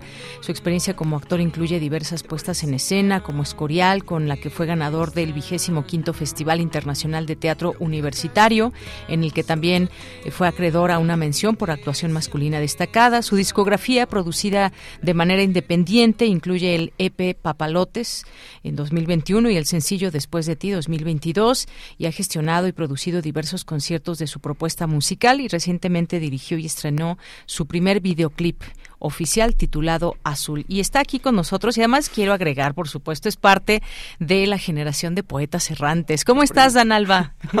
Hola, Dianira, muy bien, gracias. Este, muy contento de, saludarte nuevamente y de estar acá. Pues yo estoy muy emocionada porque después de Poetas has hecho un montón de cosas, a la par ya estabas haciendo actor, músico y demás, y hoy pues en tu faceta de músico, de cantautor, de autor, pues nos traes noticias. Cuéntame un poco de ti, cómo es que te inicias en todo esto, porque sabemos que bueno, hay, hay muchas, muchos cantantes y cómo insertarte, cuál es tu estilo. Cuéntanos un poco de ti. Bueno, pues había pensado justo en esto de cómo inicié. Em, y pues tiene que ver con la producción independiente. Yo este, estudié en el conservatorio, pero a partir de los 15 años estuve escribiendo música. Y pasaron de los círculos sociales como de ser primero solo mis hermanas quienes las escuchaban, luego mis amigos, luego mis amigos. Y justo en la carrera de actuación encontré muchas herramientas para darle salida. Ya registrar canciones y empezar a producir. Y ahora que lo pienso, nunca me pasó por la cabeza este, pensar en un productor. No sé, creo que simplemente empecé a hacer las cosas de manera independiente. Y pues ha sido eso, desde, desde registrar la canción hasta grabarla, empezar a compartirla en vivo o, pasar el, el, boca en boca, que también creo que es muy importante. Claro, oye, y esta parte de lo independiente suele ser bastante, eh, de bastante trabajo, de picar piedra y demás, porque, pues bueno, eh, muchas de las cosas las tienes que hacer directamente tú o tienes un equipo compacto también, pero eso de la independiente, pues suele ser difícil. Cuéntanos un poco el, el género musical también y las dificultades quizás que te encuentras un poco, porque vas iniciando, pero pues vas para, para llegar lejos, Dan Alba. Eso esperemos, eso espero, que, que, todo el mundo te escuche, que el universo te escuche. Así es, cuéntanos un poco de tu música, ¿qué, qué, qué estilo musical es, qué género? Pues yo, lo, yo la encuentro con tintes de tres géneros, el alternativo, el folk y la balada pop incluso, ¿no? Porque mis, la mayoría de mis temas son de amor, son muy cursis, eh, pero todavía se encuentra en el marco del alternativo y el indie, que comenzó justo por el asunto de lo independiente, pero ya se convirtió en un género, que fue una de las grandes influencias que tuve a finales de la, de la preparatoria y principios de la carrera. Y bueno, pues ya llevas algo de tiempo, digo, estás muy joven y demás, pero te has iniciado aún más joven, como nos dices, desde los 15 años y todo. Y bueno, pues ¿cómo, cómo va recibiendo la gente tu, tu propuesta? Porque ya te has presentado en algunos sitios eh, pequeños y demás, pero ¿qué te dice la gente de, de tu música? Pues fíjate que, bueno, voy a aprovechar para retomar un poquito de lo, que, Lo que mencionaste. Eh, el asunto de la producción independiente tiene que ver mucho con el hacer las cosas, el no esperar. O sea, yo creo que eh, algo que me caracteriza un poco es la impaciencia. Y creo que un poco a los jóvenes de hoy, ¿no? Pero no esperar justo a, que, a esa llamada o a ese productor, sino decir qué manera puedo yo pues empezar a hacer las cosas y disfrutarlo, ¿no? Ha sido de juntarme con amigos, que fue parte de lo que logramos en el primer videoclip, pues ha sido ese el camino, ¿no? Hacer, sumar esfuerzos y justo platicaba con un amigo que igual es artista, que justo ahora la opción no es tanto pensarnos como competencia, sino pensar que podemos trabajar juntos. O sea, tenemos muchas herramientas y el reto es llamar la atención porque además ahora en 15 segundos te tienes que decir todo y justo generar esa permanencia tiene que ver pues con una cuestión de constancia, ¿no? Claro. Y pues la gente lo ha recibido bien. Este, afortunadamente me he dado cuenta que las canciones sí dicen mucho y conectan mucho con, no inventes, a mí me pasó eso, o escuchar tu canción me hizo soltar algunas cosas o dejar ir otras cosas o entender a lo mejor algo que traía atorado, ¿no? Y escuche la canción. Digo, porque este, a nadie nos pasa, ¿no? El amor es como, es algo que nadie quiere hablar, pero... Bueno, es que hay, pasa de todo en el amor y luego viene el desamor, digo, es algo que, que es inherente también y esas historias se cuentan en la música y de eso se trata la música, ¿no? De provocar esos sentimientos, esas esas cosas que nos pasan, contarlas, porque no es no es muy no es fácil de pronto expresarlo con música y con instrumentos y con la voz. Debe ser algo complicado, Dan. Sí, exacto, pero creo que para mí es muy liberador, o sea, ser quien dice como voy a decirlo en una canción, porque siento que así como dices, ¿no? Son una gran cúmulo de cosas y creo que hay cosas que no puedes decir de otra manera más que en una canción. Entonces, así es como lo ha recibido la gente. Yo me siento muy afortunado de que también la gente que ha decidido apoyar mi proyecto, incluyéndote, eh, ha sido esto, ¿no? Ha sido por, me gusta tu música, me gusta lo que haces, ¿cómo te puedo ayudar? ¿Cómo podemos trabajar juntos? Y creo que eso es lo que lo que hasta ahora me ha mantenido y lo que me sigue manteniendo y me seguirá manteniendo es ese espíritu como de colaboración y pues hacerlo por la música. Claro, y esa, esa pasión que tienes por la música y por el teatro y que, que conjugas todo, porque a final de cuentas te paras en un escenario y hay también e, esta parte donde pues estás mostrando una parte de ti y cómo te ve la gente y demás. Nos vas a tocar un poco de, de música, nos vas a cantar para que, pues bueno, y hacerlo en vivo, que no es, no es cosa fácil, aquí en la cabina de FM para todo el mundo. Así que, pues te vamos a escuchar. ¿Qué nos vas a, interpretar, Dan? Este, les voy a compartir eh, un fragmento de la última canción que escribí. ¿Qué se llama? Se llama este, A Buscar. Ahorita van a notar porque en el coro digo a buscar, entonces por eso le puse así. Muy bien, bueno, pues arráncate cuando tú nos digas y pues bueno, disfrutemos un poco de, de tu música en vivo. Vale.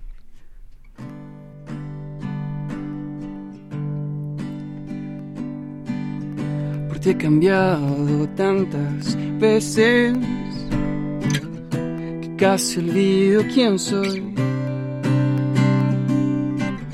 Me he levantado tantas veces que casi olvido el dolor.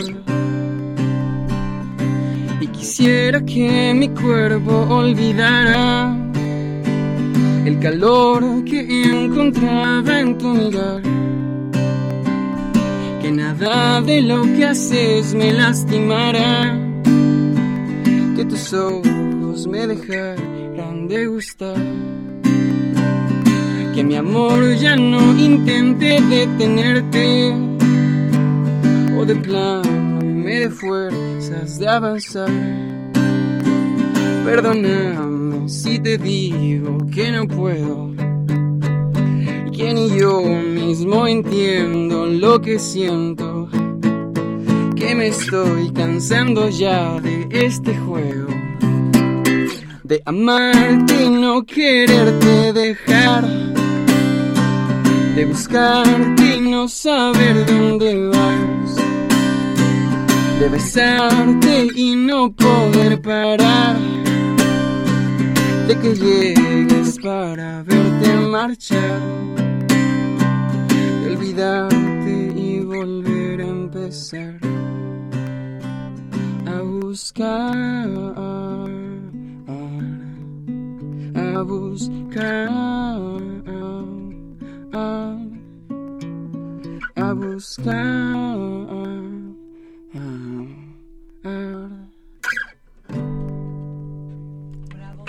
Pues muchas gracias, Por, por compartir estos momentos en vivo de tu música, de lo que tú haces y te deseamos siempre pues lo mejor. Vimos aquí una parte de ti, crecer una parte de ti que fue también esta posibilidad de estar en Poetas Errantes, de todo, todo nuestro camino es, es parte de y es parte importante de lo que vamos generando para el futuro. Ahora estás en la música, también estás muy metido en teatro y hay distintos espacios donde se seguramente muchos jóvenes, fíjate hoy que es el día el día mundial de la de la juventud, lo platicábamos hace un momento, pues se requiere siempre posibilidades para la juventud y que los jóvenes tengan pues pasión, la pasión que sea, en este caso tú con la música, pero que existan esas oportunidades para los jóvenes, que las busquen, pero que también lleguen. Y tú con la música, pues le puedes llegar a muchísimas personas. Muchas gracias por estar aquí. Pues cuéntanos cuáles son un poco tus planes, eh, eh, el video, dónde se puede, dónde la gente te puede escuchar y ver y conocer más de tu música. Pues bueno, el video está estrenado ya en un canal de YouTube. Me encuentran como Dan Alba, con V. Y me pueden encontrar también en Instagram y en Facebook como Dan Alba. En Instagram es Dan Alba con dos As al final. Y pues lo que sigue es pues, seguir picando piedra, creo.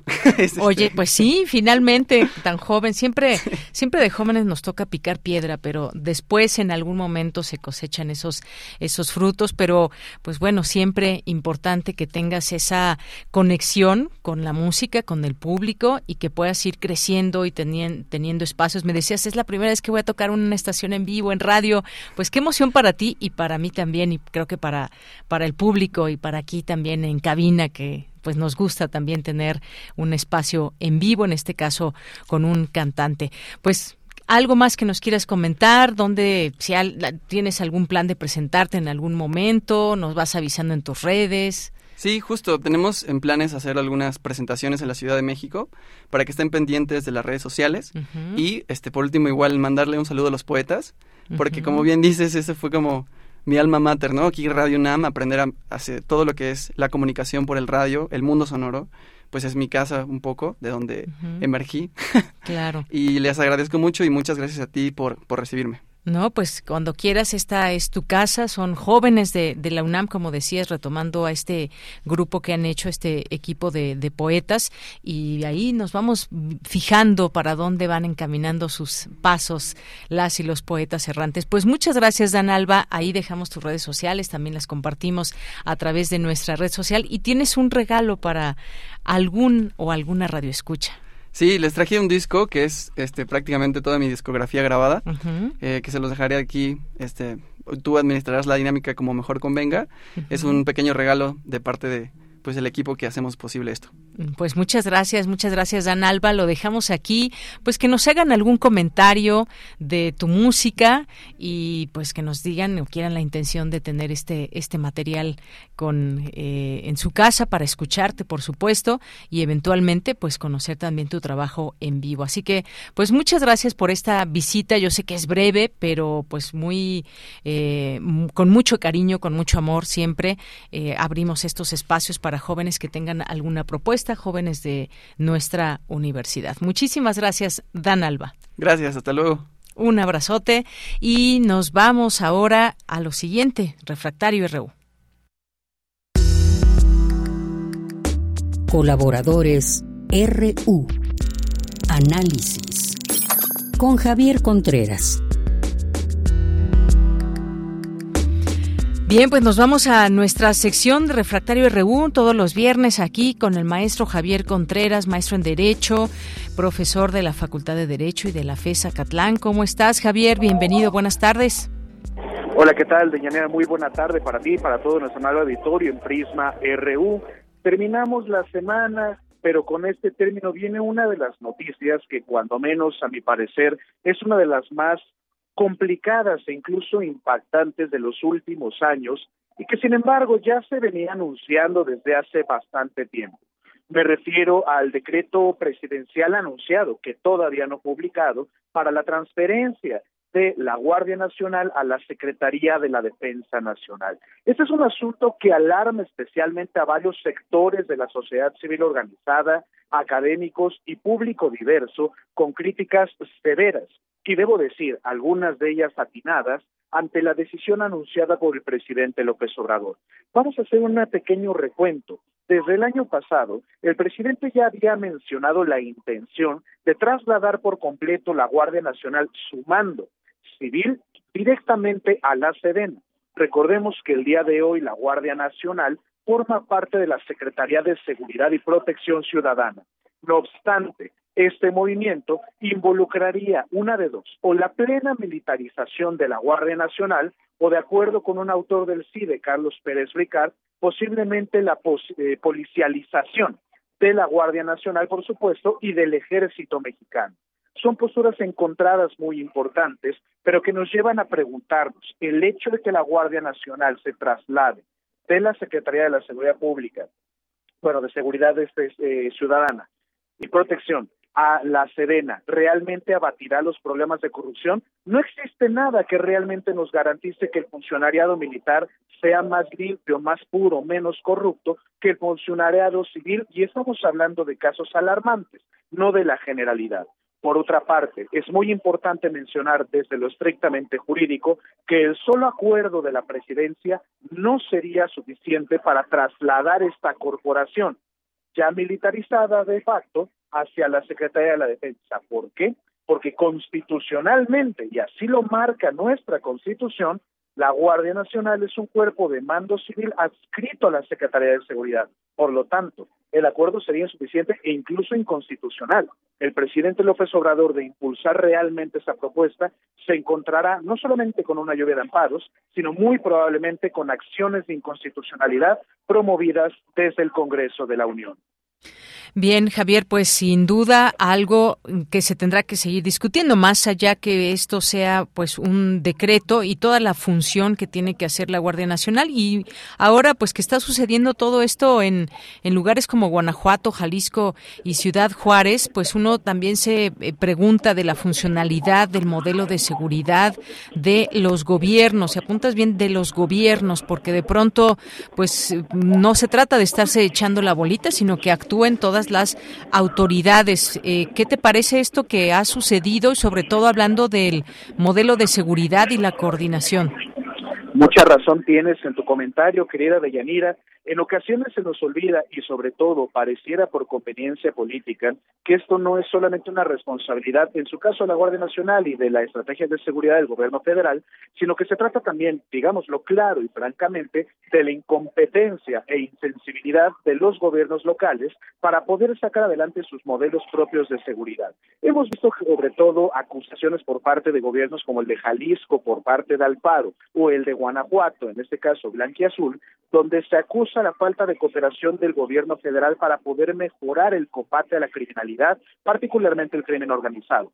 Sin embargo, tampoco vemos alguna reforma eh, fiscal a nivel local que permita captar más recursos por parte de los gobiernos locales y dirigirlos en todo caso a sus temas de seguridad pública. Se trata de una responsabilidad compartida. No obstante, como se han hecho críticas desde diversos sectores de la sociedad, tanto a la estrategia federal como a las estrategias locales, me parece que sí sería importante resaltar la crítica hacia la política de abrazos y no balazos. Es absurdo cuando pensamos que los militares no se defienden o no operan de manera activa contra el crimen organizado. Claro que lo hacen. Cuando se habla acerca de la política de abrazos y no balazos, simplemente se refiere al ataque de las causas y a los programas sociales y otros mecanismos de combate a las desigualdades y por otra parte, hablar del fortalecimiento de los modelos de inteligencia antes de aventar una campaña directa de fuego a discreción en cualquier parte de la República que pareciera que así se necesita. Sin embargo, también será importante mencionar que esa estrategia de seguridad requiere ajustes mayores ajustes mayores en todo esto y pues eh, esto seguramente seguirá siendo parte de los análisis que pasen en algún momento las acciones. Escuchamos también a la propia secretaria de Seguridad Ciudadana y que no hay pactos con nadie, con, con los criminales, por supuesto, ni mucho menos, pero pues sí, en cómo se avanza o cómo medir el avance de una estrategia que está en marcha, bien a bien, eh, pues cuáles son eh, todas estas cifras que nos dan cuenta de la realidad, porque podemos decir aquí que se avanza o no se avanza, pero pues la realidad siempre, siempre nos implica lo que es y lo que está sucediendo. Y por último, también tenemos esta, eh, este análisis de esta nota. Javier, asigna el INE presupuesto anual a partidos políticos, hay críticas, desmentidos. Cuéntanos todo, por favor. Me parece que este es un tema que tanto oposición como gobierno deben tener muy claro y es respecto a esta podríamos llamar incluso hipocresía de algunos sectores respecto del presupuesto de partidos políticos. Seamos claros, es la Cámara de Diputados la que asigna el presupuesto de egresos de la Federación y entre ello el presupuesto del Instituto Nacional Electoral. Pero viéndolo desde la realidad, desde el manejo del presupuesto público y desde la plena responsabilidad administrativa, en ocasiones se les olvidan a nuestros representantes de las diversas fuerzas políticas que ellos mismos han aprobado esos presupuestos por antemano. En este caso, el presupuesto que pretende asignar el INE a partidos políticos es un presupuesto que terminaría autorizando la Cámara de Diputados y, por supuesto, a conveniencia del desarrollo de los institutos políticos nacionales, llámense como se llamen y el color que tengan. Cuando salen los representantes del partido en el gobierno a hablar acerca de la devolución de los dineros, están en su perfecto derecho.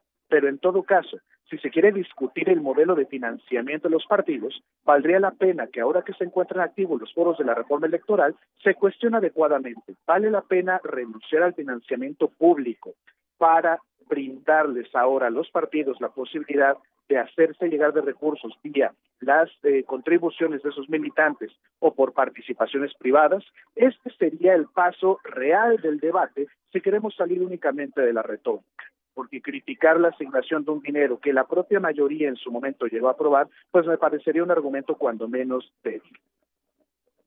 Bien, Javier, pues muchas gracias por todos estos estos análisis que nos eh, que nos haces y sobre todo pues temas la verdad que han sido noticia a lo largo de la semana, sobre todo si nos centramos en el tema de la seguridad. Así que pues te agradezco mucho, ya lo seguiremos platicando, veremos cómo eh, se da el fin de semana, cómo inicia la semana, esperaríamos también pues distintas, no solamente declaraciones que son importantes para saber qué ha sucedido por parte de las autoridades y también próximas acciones para los estados donde se ha visto involucrada desafortunadamente la sociedad civil, pero pues también en aquellos lugares donde hay esas posibilidades que de pronto pues surjan situaciones graves como las que vimos en los últimos días. Muchas gracias y hasta el, hasta el viernes.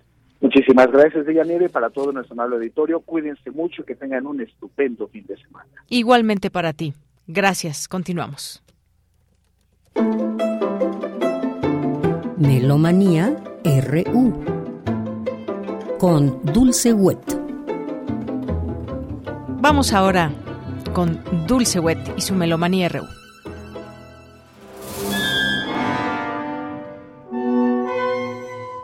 Muy buenas tardes, muy buen viaje, buen provecho. Francisco Ramírez y Dulce Wet les damos la más cordial bienvenida a Melomanía. Hoy viernes 12 de agosto del 2022, que se cumplen exactamente 30 años del fallecimiento de John Cage, poeta, compositor, inventor, escritor, artista plástico, micólogo profesional teórico musical y filósofo, pionero en la música aleatoria, la música electrónica y el uso no estándar de los instrumentos musicales. Una de las figuras principales del avant-garde de la posguerra y uno de los estadounidenses más influyentes del siglo XX. Decisivo en el desarrollo de la danza moderna, principalmente a través de su asociación con el coreógrafo y bailarín Mercy Cunningham, su compañero sentimental durante gran parte de su vida. Cage llegó a la idea de la música aleatoria o música controlada por el azar en 1951 a través del I Ching, el antiguo texto chino clásico sobre eventos cambiantes que se convirtió en su herramienta habitual de composición. Primero tuvo una gran etapa de percusiones, después piano preparado y después la música controlada por el azar. Es muy conocido John Cage por su obra 433 en tres movimientos que se interpreta sin tocar una sola nota para hacernos conscientes de todo lo que podemos escuchar alrededor del intérprete.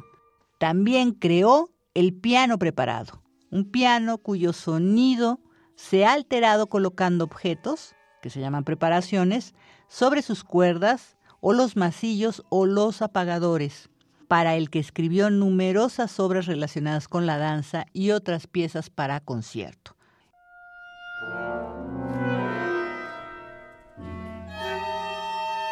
Robert Regoz al piano, la Orquesta Sinfónica de la Radio de Baviera, dirigidos por Lucas Wies, un álbum del 2003 del sello Col Leño.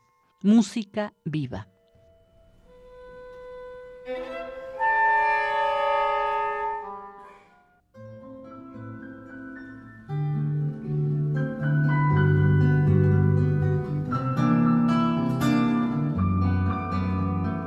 Nos vamos a las invitaciones. Primeramente a escuchar el trío Mirando al Sur y ver un espectáculo también con ellos de tango. Mañana, sábado 13 a las 19 horas en la Blas Galindo del CENART.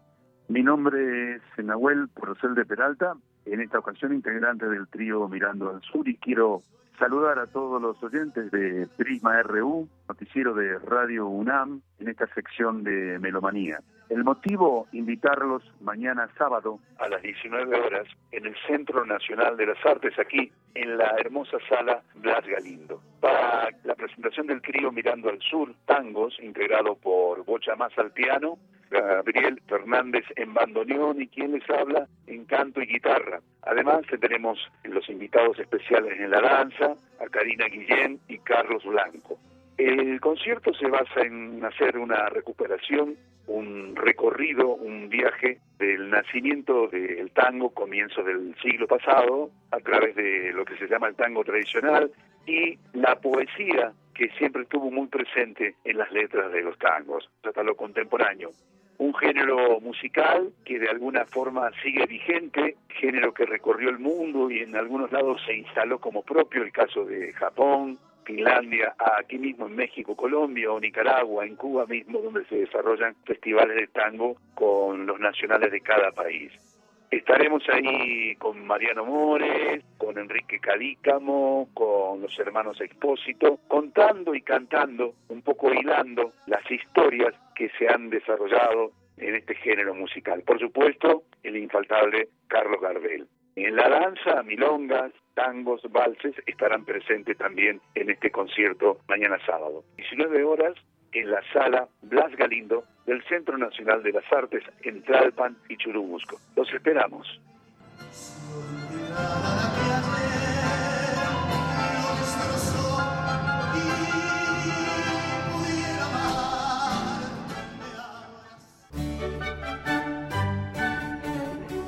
Tenemos la invitación del contratenor Héctor Sosa a la presentación de su libro Las vicisitudes del contratenor en México este viernes 12 de agosto a las 6 de la tarde en el aula José Vasconcelos en el CENART.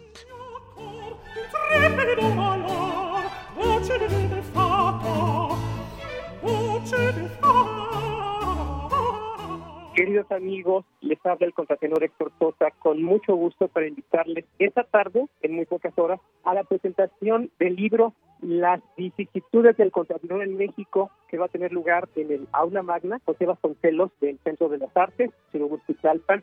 Ojalá puedan acompañarnos, tómense una hermosa tarde para conocer un poco de la tesitura de contratenor, un poco de las vicisitudes. Tengo el honor de que me acompañen Rodolfo Rodríguez Canto, la gran diva que todo el mundo quiere, María Luisa Tamés, el también contratenor Emanuel Paul y un servidor estaremos presentando este libro, editado bajo el sello Laberinto Ediciones y cobijados todos por el París, que es un proyecto apoyado por Secretaría de Cultura, de una beca que gané en 2021 y que me permite publicar el libro compartirles con ustedes no nada más mis experiencias. Las vicisitudes no se trata nada más de remarcar las cosas negativas o las cosas no positivas de la carrera de contratenor. Hablo de la actualidad, hablo de contratenores.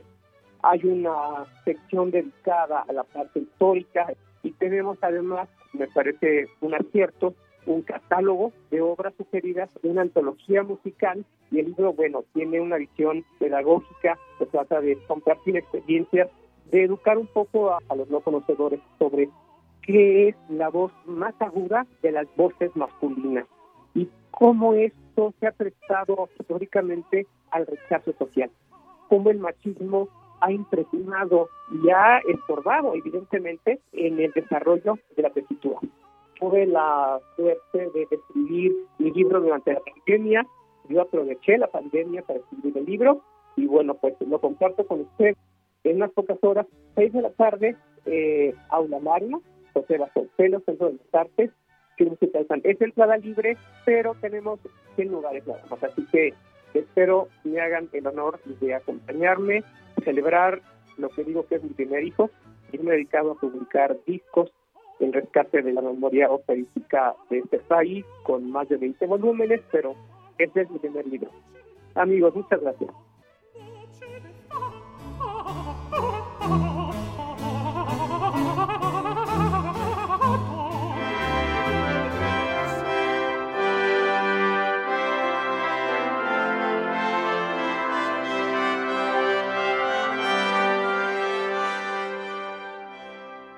Como hoy, 12 de agosto del 2022, se cumplen también 410 años del fallecimiento de Giovanni Gabrieli. Él nació en 1557 y falleció el 12 de agosto de 1612. Compositor italiano, estudió con su tío Andrea Gabrieli, con Orlando Di Lasso y fue asistente de Claudio Mérulo segundo organista en la Basílica de San Marcos en 1584, y a la muerte de su tío, le sucedió como titular y asumió el cargo de compositor principal en 1586. Un compositor muy original, considerado una figura importante en la transición entre la música del Renacimiento y la música barroca. En su música se encuentra el uso del bajo continuo y algunas de las primeras marcas dinámicas. Piano, suave, fuerte, muy fuerte. En 1597 publicó una colección de corales, sinfonías sacras, obras que tuvieron mucho éxito en todo el continente. Su música para metales aprovechó al máximo las posibilidades espaciales de la Basílica de San Marcos para la presentación de ceremonias muy impresionantes.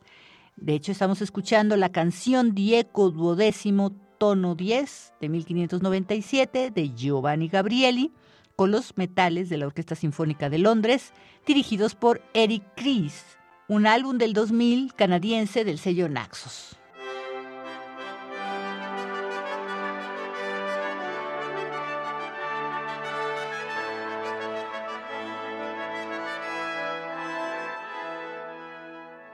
Y hasta aquí Melomanía de hoy viernes 12 de agosto del 2022.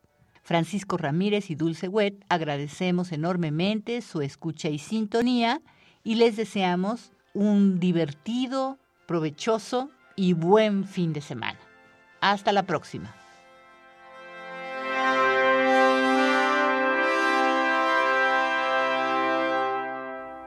Ya casi nos vamos en este día viernes 12 de agosto del año 2022.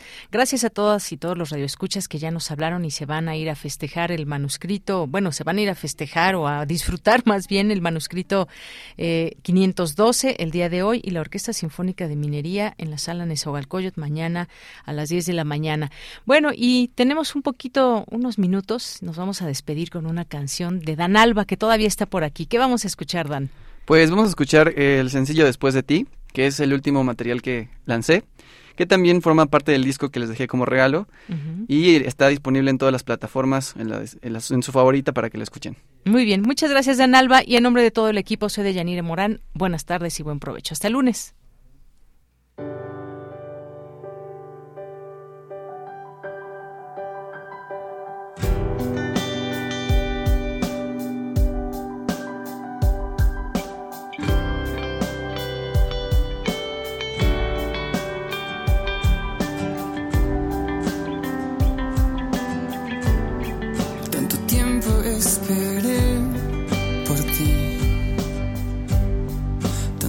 Noches te soñé aquí, sin pensar que serías aún mejor.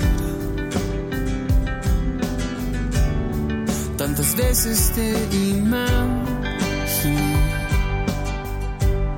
sin saber si eras más